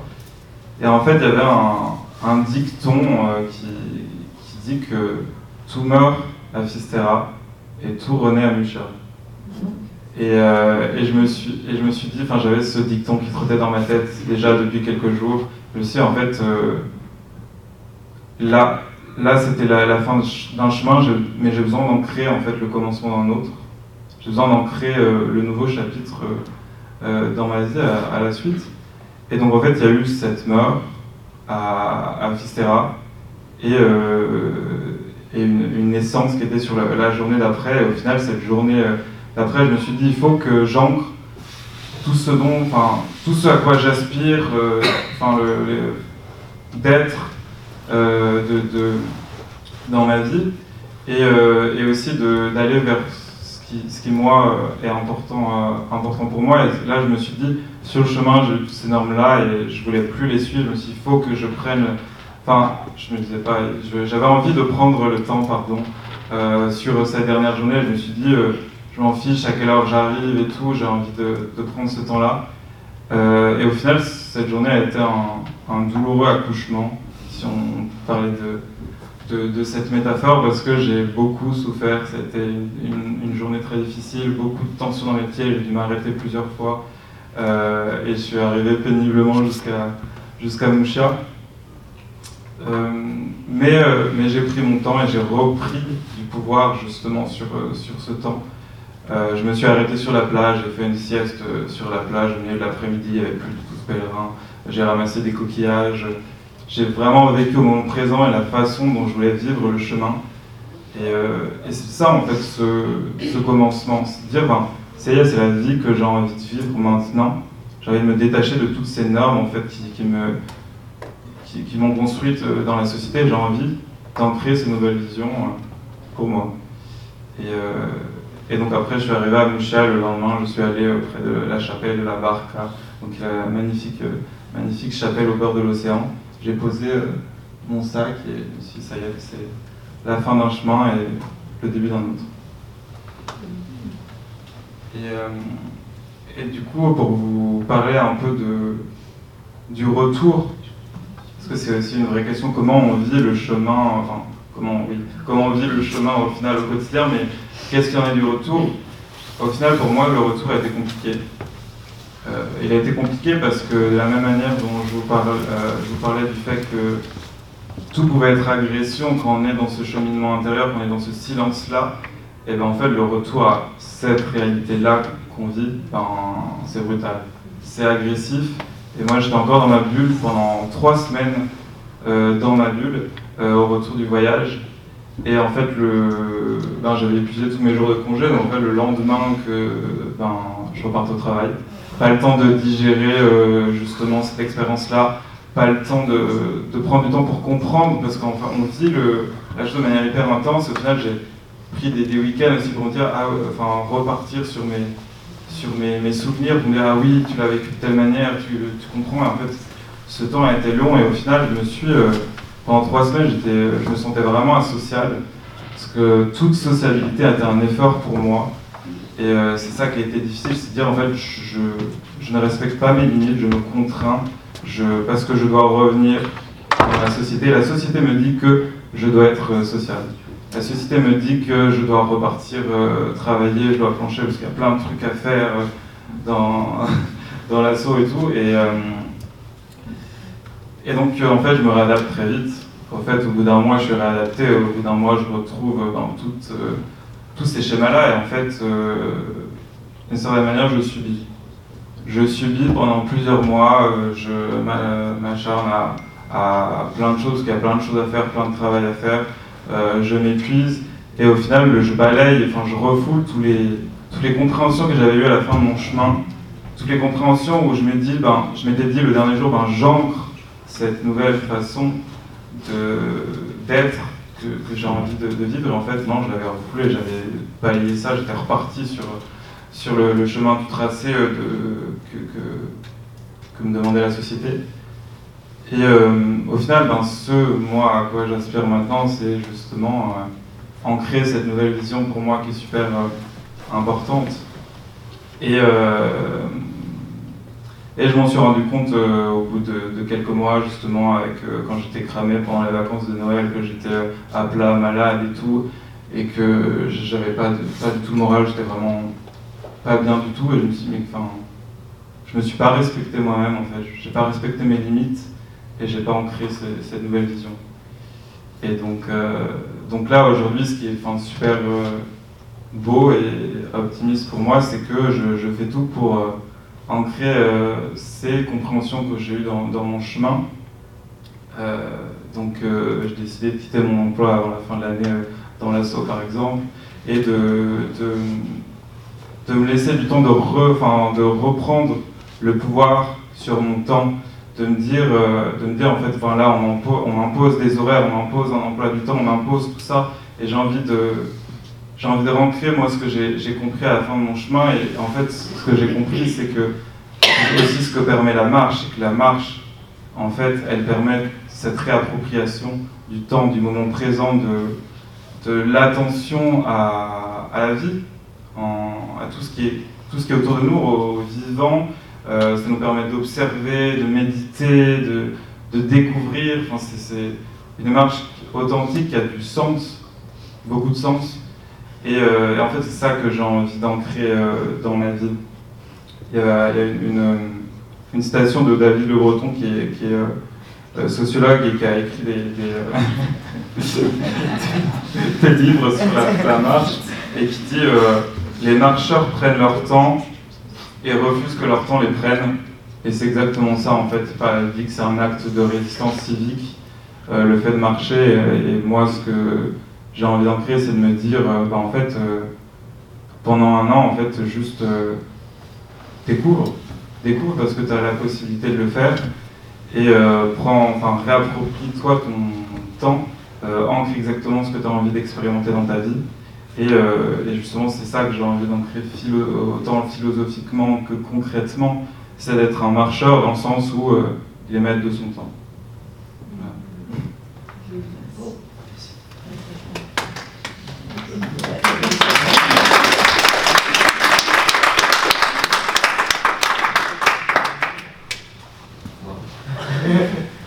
Euh, comme je, je vois qu'on qu'on prend, enfin, qu'on dépasse un petit peu sur le je ne vais pas répéter ce que tu as dit, même si en vrai les enseignements que tu en as tirés sont incroyables et je- j'en ressens la même chose.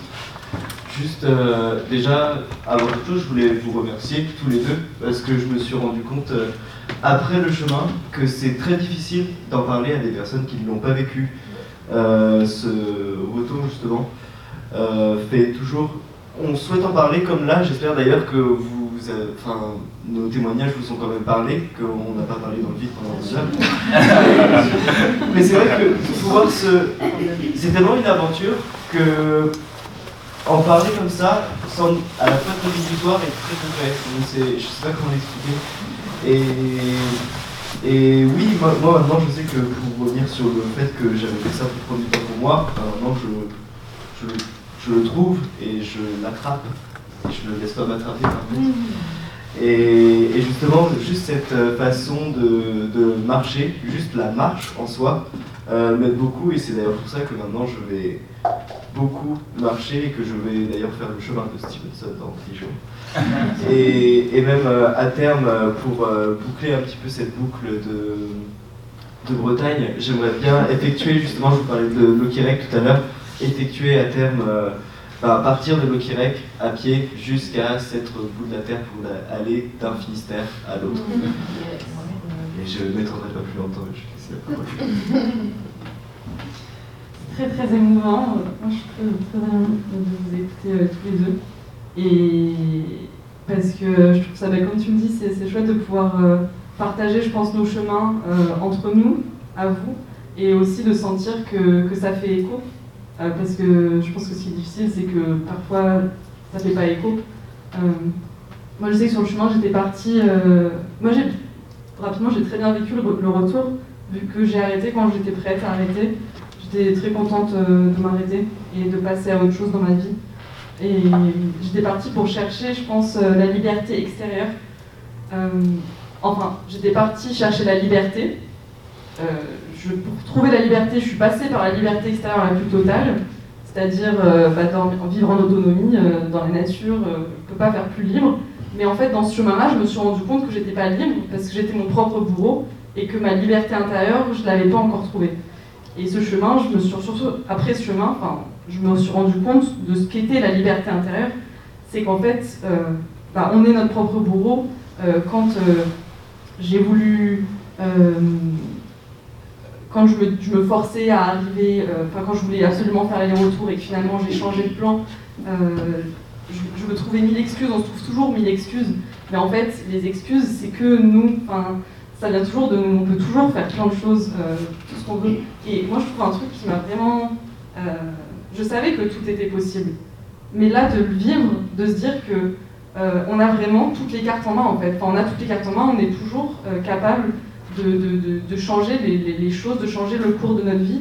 Euh, Anto, tu le prouves bien, je trouve ça, je trouve ça beau, je savais pas en plus que, que tu avais ce plan-là et c'est pour ça que je, je, trouve ça trop beau.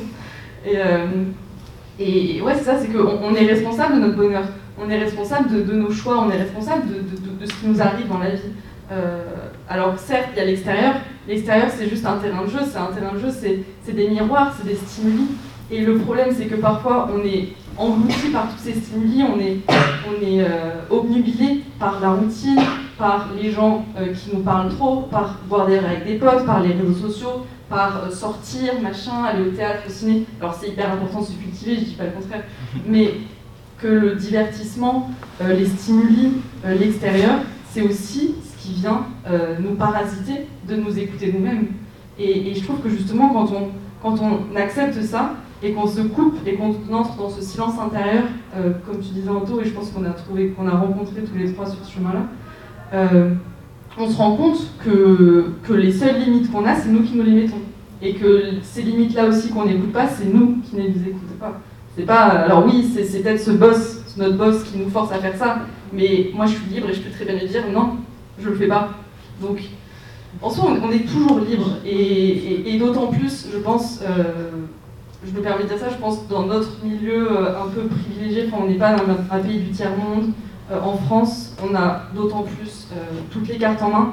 Et, parfois, c'est juste une, sorte de, regard à changer, changer de paire de lunettes en fait sur le monde et, voir le monde à travers ce prisme de tout est de ma responsabilité et mes émotions, c'est ma responsabilité. Cette personne qui me met en colère, ouais, ok, il m'a mis en colère, mais en fait, euh, c'est moi qui réagis comme ça. Je peux très bien me dire, ben, j'accepte, j'accepte. Pourquoi ça me met en colère Qu'est-ce que ça vient toucher en moi euh, pourquoi, pourquoi cette personne-là me met en colère Parce qu'en fait, euh, ben, lui, lui il, agit normalement. Enfin, voilà. Et, pour moi, c'est tout ça dans la vie qui est, intéressant. Et maintenant, d'avoir été très seule, ça m'a permis d'analyser chaque petite chose que je vivais, chaque petite chose que je ressentais. si je voyais une pensée qui me traverse la tête et que ça me rendait triste, euh, je me disais pourquoi ça me rend triste et maintenant quand tu vis quelque chose je me dis ben, pourquoi ça ça me fait pourquoi je ressens telle souffrance qu'est-ce que ça vient chercher en moi dans mon histoire euh, et pourquoi euh, j'ai l'impression de m'étaler de partout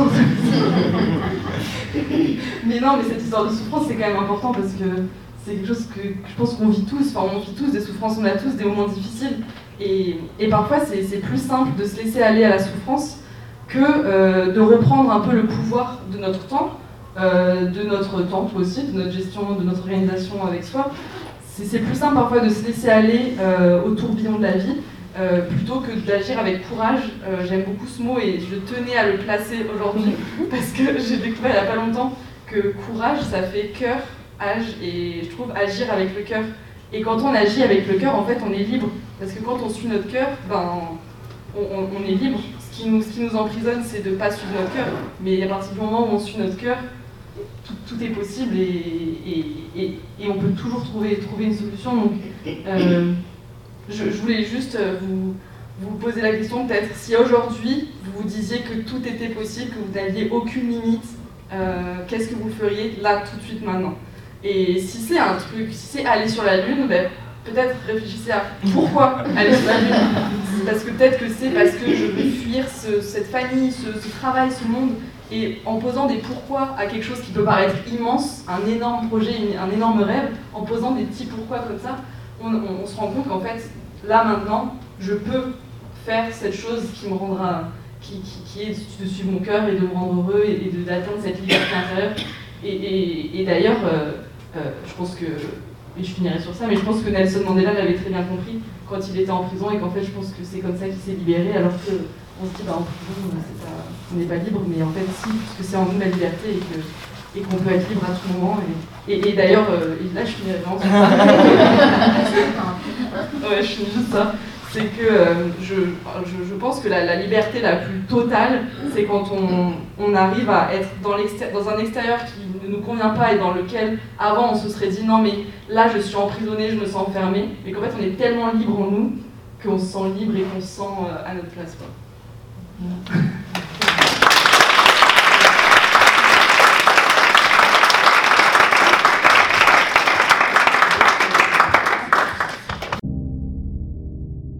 Merci d'avoir écouté Poussière d'étoiles, un podcast créé, réalisé et produit par Mélodie Mota. N'hésite pas à m'écrire sur Instagram ou par mail pour me partager tes réflexions suite à cet épisode ou si tu souhaites que je t'accompagne personnellement dans ton chemin pour te libérer de tes blocages, de tes peurs et enfin créer la vie dont tu rêves. Pour ne pas louper les prochains épisodes, n'oublie pas de t'abonner sur ta plateforme d'écoute préférée. Tu peux aussi laisser une note ou un petit commentaire. Tu n'imagines pas à quel point ça me donne de la force. À très bientôt, chère étoile.